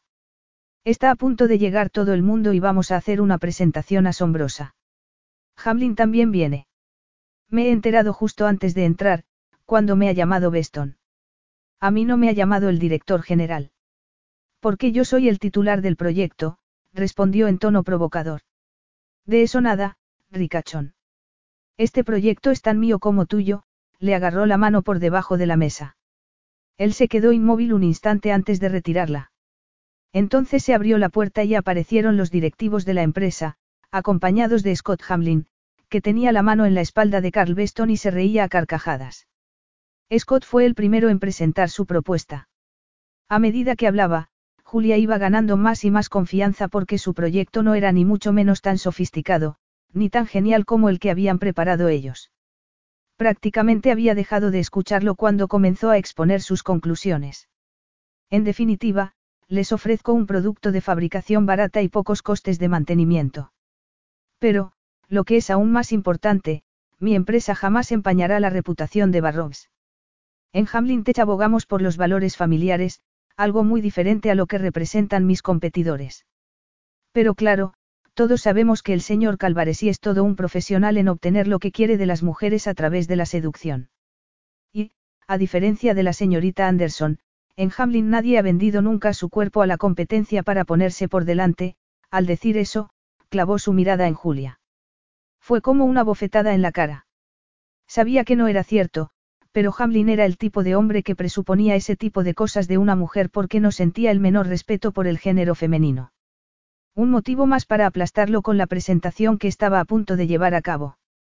La sala se quedó en completo silencio cuando él terminó. Julia esperaba que alguien le reprochara sus palabras, pero no fue así. Miró a Ferro, el brillo de sus ojos solo podía describirse como letal. Vamos a hacer nuestra presentación, le dijo Julia. Él no importa. Se pusieron en pie e hicieron lo que tanto habían ensayado. Primero habló Julia y luego Ferro se encargó de exponer los detalles técnicos con voz firme, una voz que se volvió aún más dura cuando al final se dirigió a Scott Hamlin. No sé a qué clase de valores familiares se refiere, pero no me parece que acosar sexualmente a las empleadas sea un valor familiar. No me importa lo más mínimo lo que opine de mí, soy todo lo que se dice de mí y cosas aún peores. Pero si se atreve a insinuar que Julia ha llegado a donde está por algo que no sea su increíble esfuerzo y su genialidad, le enseñaré algunos trucos de supervivencia que aprendí en la calle que no le dejarán indiferente. El silencio se hizo ensordecedor. Julia miró a Ferro con orgullo, pero también con ganas de estrangularlo. Llámenos para comunicarnos su decisión, dijo Ferro antes de salir de la sala con ella. Ferro. Es probable que acabes de arruinar todas nuestras posibilidades, le dijo en cuanto estuvieron fuera. No deberían haber permitido que dijera eso de ti, espetó Ferro al tiempo que se dirigía al ascensor. Es absurdo. Te ha insultado como persona y como empresaria y no podía quedarme de brazos cruzados. Julia se apoyó en la pared del ascensor, de pronto estaba muy cansada. No es la primera vez que me insultan, Ferro, pero la verdad es que nunca me habían acusado de utilizar mi cuerpo para conseguir lo que quiero. Supongo que son las consecuencias de tener vida sexual. Pero no es justo. Estoy bien, o lo habría estado si tú no hubieses dicho nada. Ferro se volvió a mirarla, con los ojos encendidos. Pero yo no habría estado bien, se abrieron las puertas y salieron del ascensor y del vestíbulo a la calle. Quizá es mejor que esta noche duermas en tu casa, Julia. Está bien, si es eso lo que quieres, quería pedirle que cambiara de opinión. Deseaba decirle que necesitaba estar con él después de un día como ese porque sabía que era el único capaz de entenderla. No solo porque hubiera estado allí, sino porque también era su vida. Y su pasión. Quería sentarse en el sofá a charlar de lo horrible que había sido todo mientras tomaban una copa de vino y luego pasar la noche haciendo el amor. Pero él no quería. Bueno, entonces se dio cuenta de que ya no tenían ningún motivo para verse. Supongo que ya nos veremos, solo esperaba que fuera así. Ferro asintió una sola vez y se metió en su coche. A casa del señor Calvaresi. Le preguntó el conductor una vez ocupó el asiento trasero. No, a la mía, gracias, respondió, con un nudo en la garganta. Ha ido bien la presentación, señorita Anderson. No, reconoció. No ha ido bien. Al final decidió poner en práctica lo del sofá y el vino ella sola. No necesitaba aferro para nada. No importaba que se sintiera sola, triste y con frío, a pesar de la manta y de la ropa de deporte. Puso un poco de jazz para completar la patética escena y trató de convencerse a sí misma de que no estaba así por Ferro, sino por la presentación. Entonces, ¿por qué solo pensaba en él? Tenía ganas de gritar, pero lo que hizo fue apretarse las rodillas contra el pecho y respirar hondo. De pronto sonó una alarma que anunciaba que había un vehículo en la puerta exterior. Agarró el mando a distancia y puso la imagen de la cámara de seguridad en la televisión. Era un deportivo oscuro, pero no veía al conductor. ¿Puedo ayudarlo en algo? Preguntó a través del intercomunicador. Eso espero. Le dio un vuelco el corazón al oír la voz de Ferro. Yo también lo espero. Sube, apretó el botón y se levantó de un salto, frotándose las manos con nerviosismo. No estaba precisamente sexy con aquella ropa de deporte, pero tampoco le daba tiempo a cambiarse y era muy probable que Ferro no fuera buscando nada sexy. ¿Qué te trae por aquí? Le preguntó nada más abrirle la puerta. Apenas miró a Julia, Ferro respiró aliviado. Solo con verla se sentía mejor. No podía dormir, no había podido dejar de pensar en ella, por eso se había levantado en mitad de la noche y había salido de casa para poder estar cerca de ella. ¿Me estás echando la culpa de tu insomnio, o solo querías compartir tus desgracias conmigo? Te culpo a ti, sí, le respondió con furia, lo que le resultaba mucho más fácil que ser sincero. Nunca he tenido ningún problema en manejar la frustración sexual y créeme que en 12 años de abstinencia ha habido mucha frustración. Pero esta vez no es algo que pueda solucionar con una ducha fría o aliviándome solo. El problema es que no dejo de pensar en lo que me falta, me falta tu olor, tu suavidad, tus caricias, las palabras salían de su boca como un torrente. Me lo has estropeado todo. Vaya, gracias. Te deseo. Ahora, era mucho más que eso. Estaba temblando de deseo y, por algo más que no sabía identificar. Como al principio, le pidió. Yo doy las órdenes y tú obedeces. Julia lo miró a los ojos, eran los ojos de un hombre herido, desesperado. Reclamaba el control porque era lo único que conocía que le daba seguridad. Sí, aceptó, aunque sabía que no debería hacerlo. Quítate la ropa. Julia miró a la ventana. Daba a una playa privada, pero de todas maneras. Aquí. Te da vergüenza después de haber estado viendo las estrellas desnuda en mi azotea. Aquello había sido un momento de conexión y de dulzura, mientras que lo de ahora era pura intensidad. Haz lo que te digo o me voy. Al volver a mirarlo a los ojos, Julia se dio cuenta de que, a pesar de dar las órdenes, no era él el que controlaba la situación. Se quitó el pantalón y la sudadera bajo su atenta mirada y después subió las escaleras que conducían al dormitorio tal como él le pidió. Se sentía poderosa y vulnerable, débil y fuerte al mismo tiempo. Pero ese era el efecto que tenía estar con Ferro. Con él se sentía más segura de lo que se había sentido en toda su vida, pero también más aterrada porque era consciente de lo que podría perder. Y sabía que era cómo acabaría todo. Abrió la puerta del dormitorio, pero se quedó parada, a la espera de nuevas órdenes. Súbete a la cama y ponte de rodillas. Volvió a obedecer. Oyó sus pasos detrás y luego sintió el peso de su cuerpo en el colchón y el calor de su mano en la espalda. Tienes una espalda preciosa, susurró mientras la recorría con los dedos. La primera vez que me sentí atraído por ti fue en la premier, cuando llevabas ese vestido que te dejaba la espalda descubierta. Al principio no reconocí lo que sentía porque llevaba demasiado tiempo frenando cualquier tipo de sentimiento. Y todo por culpa de esta maravillosa espalda. Le desabrochó el sujetador, que le cayó por los brazos. Julia se lo quitó del todo y lo tiró al suelo. Él le puso las manos en los pechos y le acarició los pezones hasta dejarla sin aliento y sin capacidad de pensar. Clavó la mirada en la luna, que veía al otro lado del ventanal, porque él le había pedido que no se volviera, que no lo mirara. Eres perfecta. Ahora quiero que te agarres al cabecero. ¿Puedes hacerlo? Sí. Aquello era muy excitante, pero quería tocarlo y mirarlo para intentar descifrar sus emociones. Pero enseguida dejó de necesitar nada y solo pudo sentir. Sintió su mano en la humedad que se escondía entre los muslos, después su lengua y más tarde lo sintió a él dentro de su cuerpo. Era tan intenso que por un momento le resultó incómodo, pero solo fue un momento porque el dolor enseguida dejó paso al placer. ¿Estás bien? Solo pudo responder con un gemido mientras se agarraba con fuerza para recibir las deliciosas embestidas de su amante. Un amante al que tuvo que mirar por fin. Al girar la cabeza, se encontró con una boca que la devoró con las mismas ansias que sentía ella. Después lo miró a los ojos. Parecía poseído. Apartó una mano de su pecho y la llevó de nuevo a la humedad para acariciar la fuente de todo su placer. Y entonces todo explotó a su alrededor y creyó que iba a romperse en mil pedazos. Un instante después sintió la tensión de su cuerpo y oyó un grito desgarrador que anunciaba el orgasmo de Ferro. La estrechó en sus brazos por detrás y la tumbó sin separarse de ella. Julia se giró para besarlo, pero él no le devolvió el beso. ¿Por qué no te quitas la ropa? Al ver que se levantaba pensó que iba a seguir su consejo, pero lo que hizo fue quitarse el preservativo y subirse el pantalón. El pánico se apoderó de ella. ¿Qué haces? Me marcho. En realidad sabía lo que estaba haciendo y por qué. No hagas eso, Ferro. ¿Que no haga qué? Ya lo sabes. No finjas. Estás intentando poner distancia entre nosotros, es lo que pretendías desde que has llegado y lo que querías lograr con todo esto. No tengo que intentar poner distancia porque es lo único que hay entre nosotros.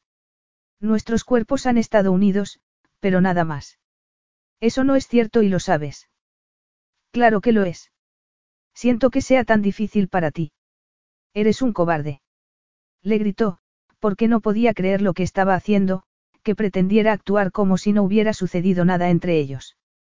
Te escondes tan bien, que hasta tú te lo crees. Pero a mí no puedes engañarme, Ferro. Te conozco. ¿Crees que me conoces solo porque te he contado unas cuantas cosas de mi vida? ¿Por qué nos hemos acostado juntos? No, creo que te conozco porque sé cómo te hacen sentir todas esas cosas. Porque sé que te duelen y que no te das la oportunidad de superarlo porque te sientes culpable y sucio. Porque tienes miedo. No sé de qué, pero sé que te aferras al pasado como si necesitaras protegerte. Tú también te escondes, Julia. Lo hacía, tienes razón. Pero ya no. Tenía miedo de confiar en alguien y de mostrarme vulnerable, pero tú me has enseñado lo maravilloso que es ser tal como soy. Confío en ti. Te amo, Ferro. Los dos merecemos mucho más de lo que hemos tenido hasta ahora. ¿Qué más da lo que piensen los demás? ¿Qué importa el pasado? Tenemos el futuro. Tú no me amas, Julia. Acabas de entrar en contacto con el sexo y crees que un orgasmo es lo mismo que el amor. No tienes derecho a decirme lo que siento o dejo de sentir, se defendió con furia porque se sentía traicionada y rechazada, una vez más. Te amo. ¿Por qué te da tanto miedo? Lo miró, pero él no dijo nada. Siento que mi pasión y mi entusiasmo te incomoden, Ferro. De verdad lo siento, hizo una pausa y se dio cuenta de todo lo que había estado conteniendo y de que estaba harta de hacerlo. Se había acabado. ¿Sabes una cosa? No, no lo siento. No pienso disculparme más por ser como soy. Por reírme a carcajadas cuando algo me hace gracia, por volverme loca por un videojuego o por una película. Nunca voy a ser una persona normal. Cuando quiero a alguien, lo quiero de verdad. Con todo mi corazón, Ferro. Te amo con todo mi corazón. Quiero gritarlo a los cuatro vientos, sentirlo de lleno y no voy a dejar que nadie me diga que no puedo hacerlo o que está mal. No pienso seguir escondiéndome. Te amo y no me arrepiento de ello. Ahora eres tú el que decide. Puedes rechazarme si es eso lo que quieres, pero no pongas en duda lo que siento. Cuando terminó de hablar se sentía más viva de lo que se había sentido desde hacía años. Si la rechazaba, la rechazaría a ella tal como era, no a esa versión pulida que había creado para sentirse más fuerte. Aunque sabía que eso la dejaba en una posición muy vulnerable. Ha sido muy agradable, Julia, y lamento que tenga que terminar, le dijo él con voz monótona, carente de emoción. Pero es evidente que tiene que terminar. Sentía ganas de gritarle. Ya no podemos volver atrás, Ferro, le dijo, con lágrimas en los ojos. Yo sí puedo, aseguró. Como si nada hubiera pasado, cara. Porque el sexo para mí no es nada. No lo dices en serio. Has sido una magnífica amante y quiero recompensártelo con esto, echó mano a la bolsa del ordenador que había llevado y sacó de ella una carpeta. Aquí está todo lo que he descubierto de tu empresa durante estos años. Hay cosas que ni he visto todavía y que pretendía utilizar cuando acabáramos nuestro proyecto conjunto. Quiero dártelo y prometerte que tu empresa está a salvo, que no voy a hacer nada contra ella. No lo quiero, respondió Julia, negándose a agarrar la carpeta. Así es como funciona. Tú me has dado sexo y yo quiero pagártelo. Te he dado mi alma, Ferro. Eso no puedes comprármelo. Pero yo no te pedí tu alma, querida, era la primera vez que no se lo decía en italiano. Solo te pedí tu cuerpo y eso es lo que voy a pagarte. Necesitas denigrar todo lo que ha pasado para poder entenderlo, ¿verdad? Para equipararlo con todas las demás cosas de las que te avergüenzas porque eso te ayuda a aislarte del mundo y te protege de tus sentimientos. Yo no tengo sentimientos, Julia. Ni por ti, ni por nadie. Dime que no me amas, le pidió, porque necesitaba oírlo de sus labios. Dímelo y aceptaré tu carpeta. No te amo. Las lágrimas le desbordaron los ojos. muy bien. Ahora sí que se ha acabado, se tapó el pecho con la carpeta porque de pronto se sentía incómoda desnuda. Lárgate de mi casa.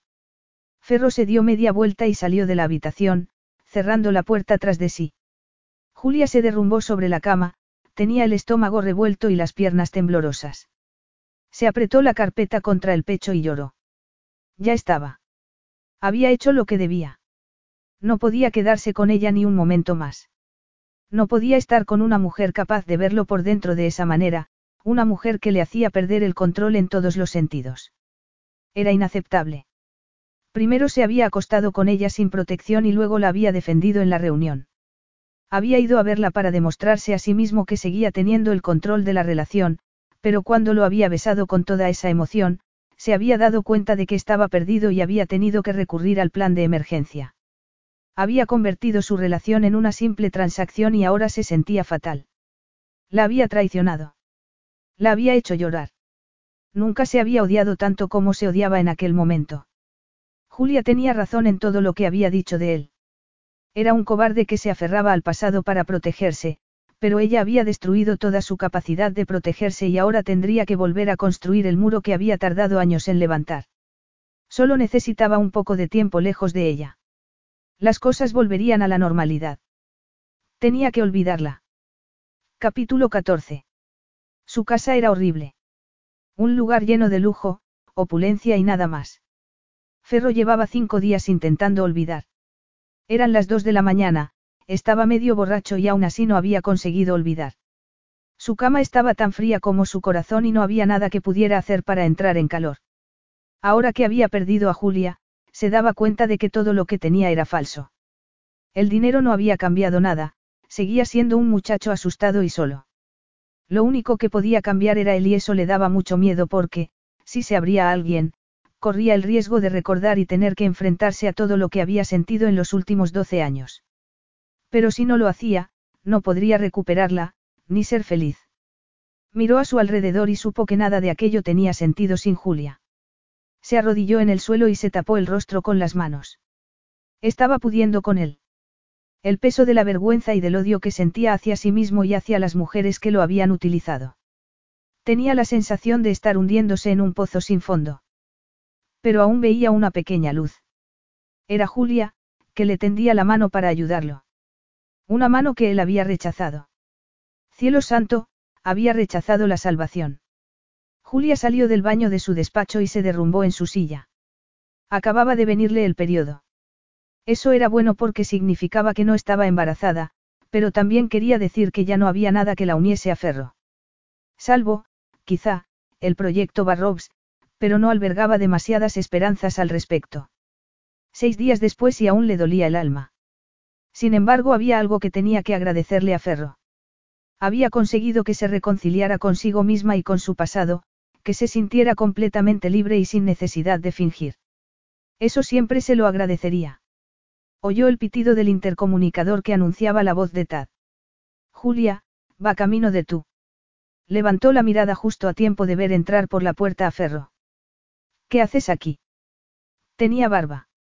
Nunca lo había visto con barba y mucho menos con una tan descuidada.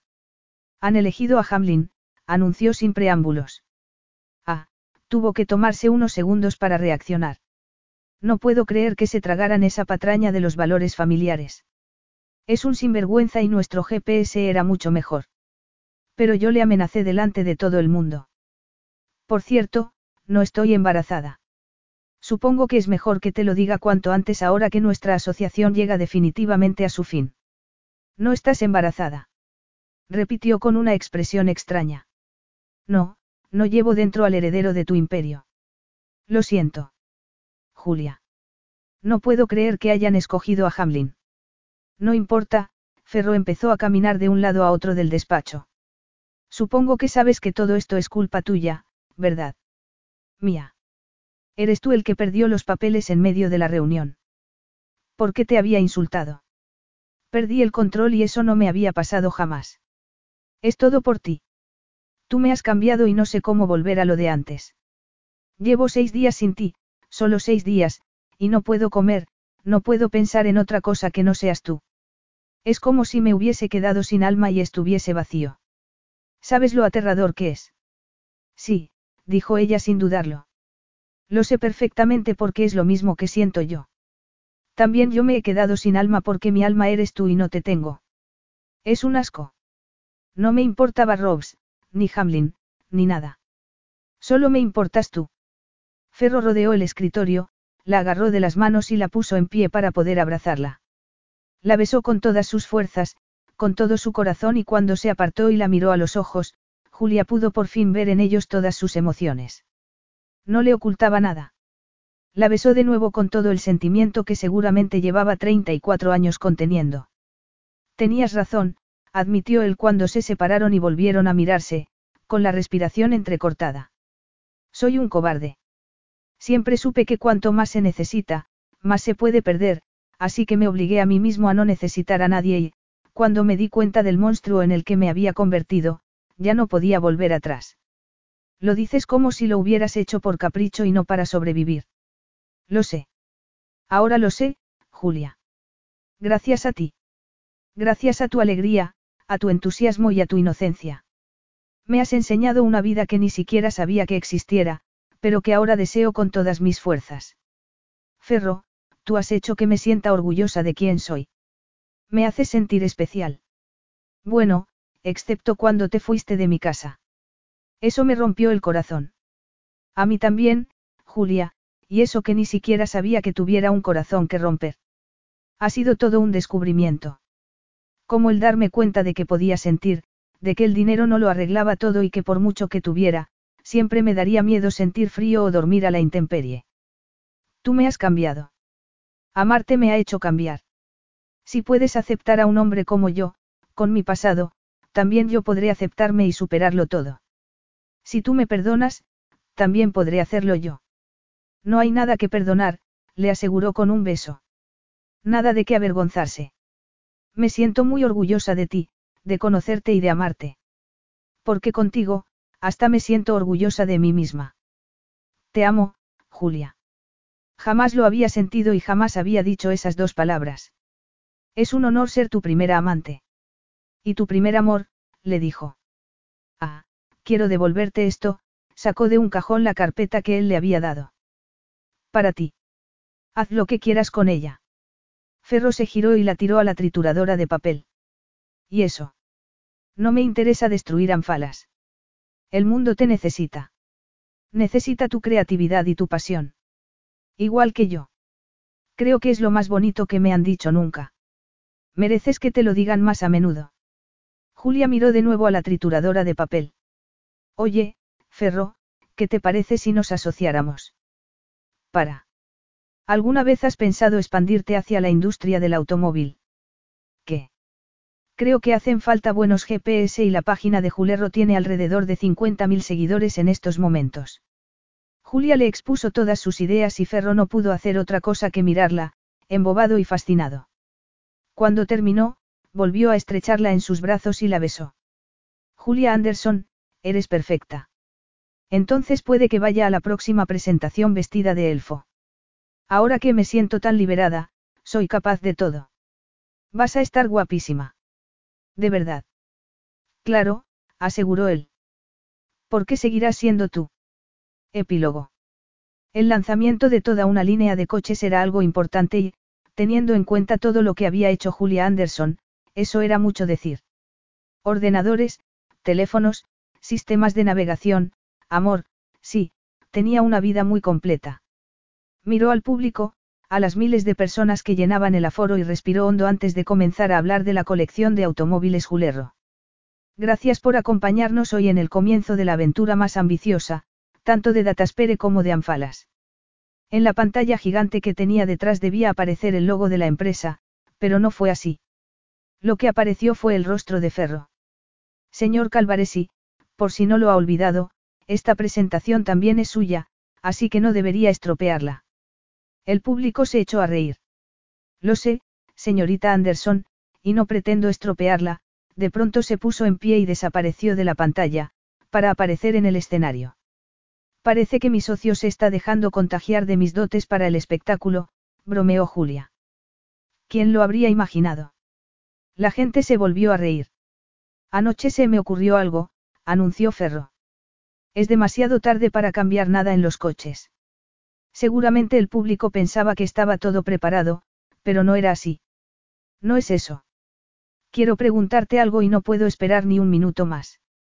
Está bien, Calvaresí, dijo ella, temblando de repente. Pregunta lo que quieras antes de que se nos aburra todo el mundo. Entonces se arrodilló frente a ella y le agarró las dos manos entre las suyas. Julia, me he pasado toda la vida solo, pero este último año ha conseguido borrar toda esa soledad y ya ni siquiera recuerdo lo que es pasar frío de noche. Lo único que sé es que quiero estar contigo para siempre. Tú has borrado mi pasado, has llenado de felicidad mi presente y ahora quiero pedirte que compartas el futuro conmigo. Julia, ¿quieres casarte conmigo y hacerme el hombre más feliz del mundo? Julia se arrodilló también, olvidándose de que había miles de personas observándolos. Nada importaba excepto él. Mira que has hecho numeritos para estropear mis presentaciones, pero nada comparado con esto. Será aún mejor cuando digas que sí, se sacó una cajita del bolsillo y de ella, un anillo que ella ni siquiera miró. Sí, sí, sí. ¿Dónde iba yo a encontrar un hombre que se pasara la noche levantado jugando videojuegos conmigo? ¿Dónde voy a encontrar un hombre que me quiera tal como soy? Ferro la estrechó en sus brazos y la besó. El público estalló en vítores y aplausos. ¿Alguna otra razón? Le preguntó él.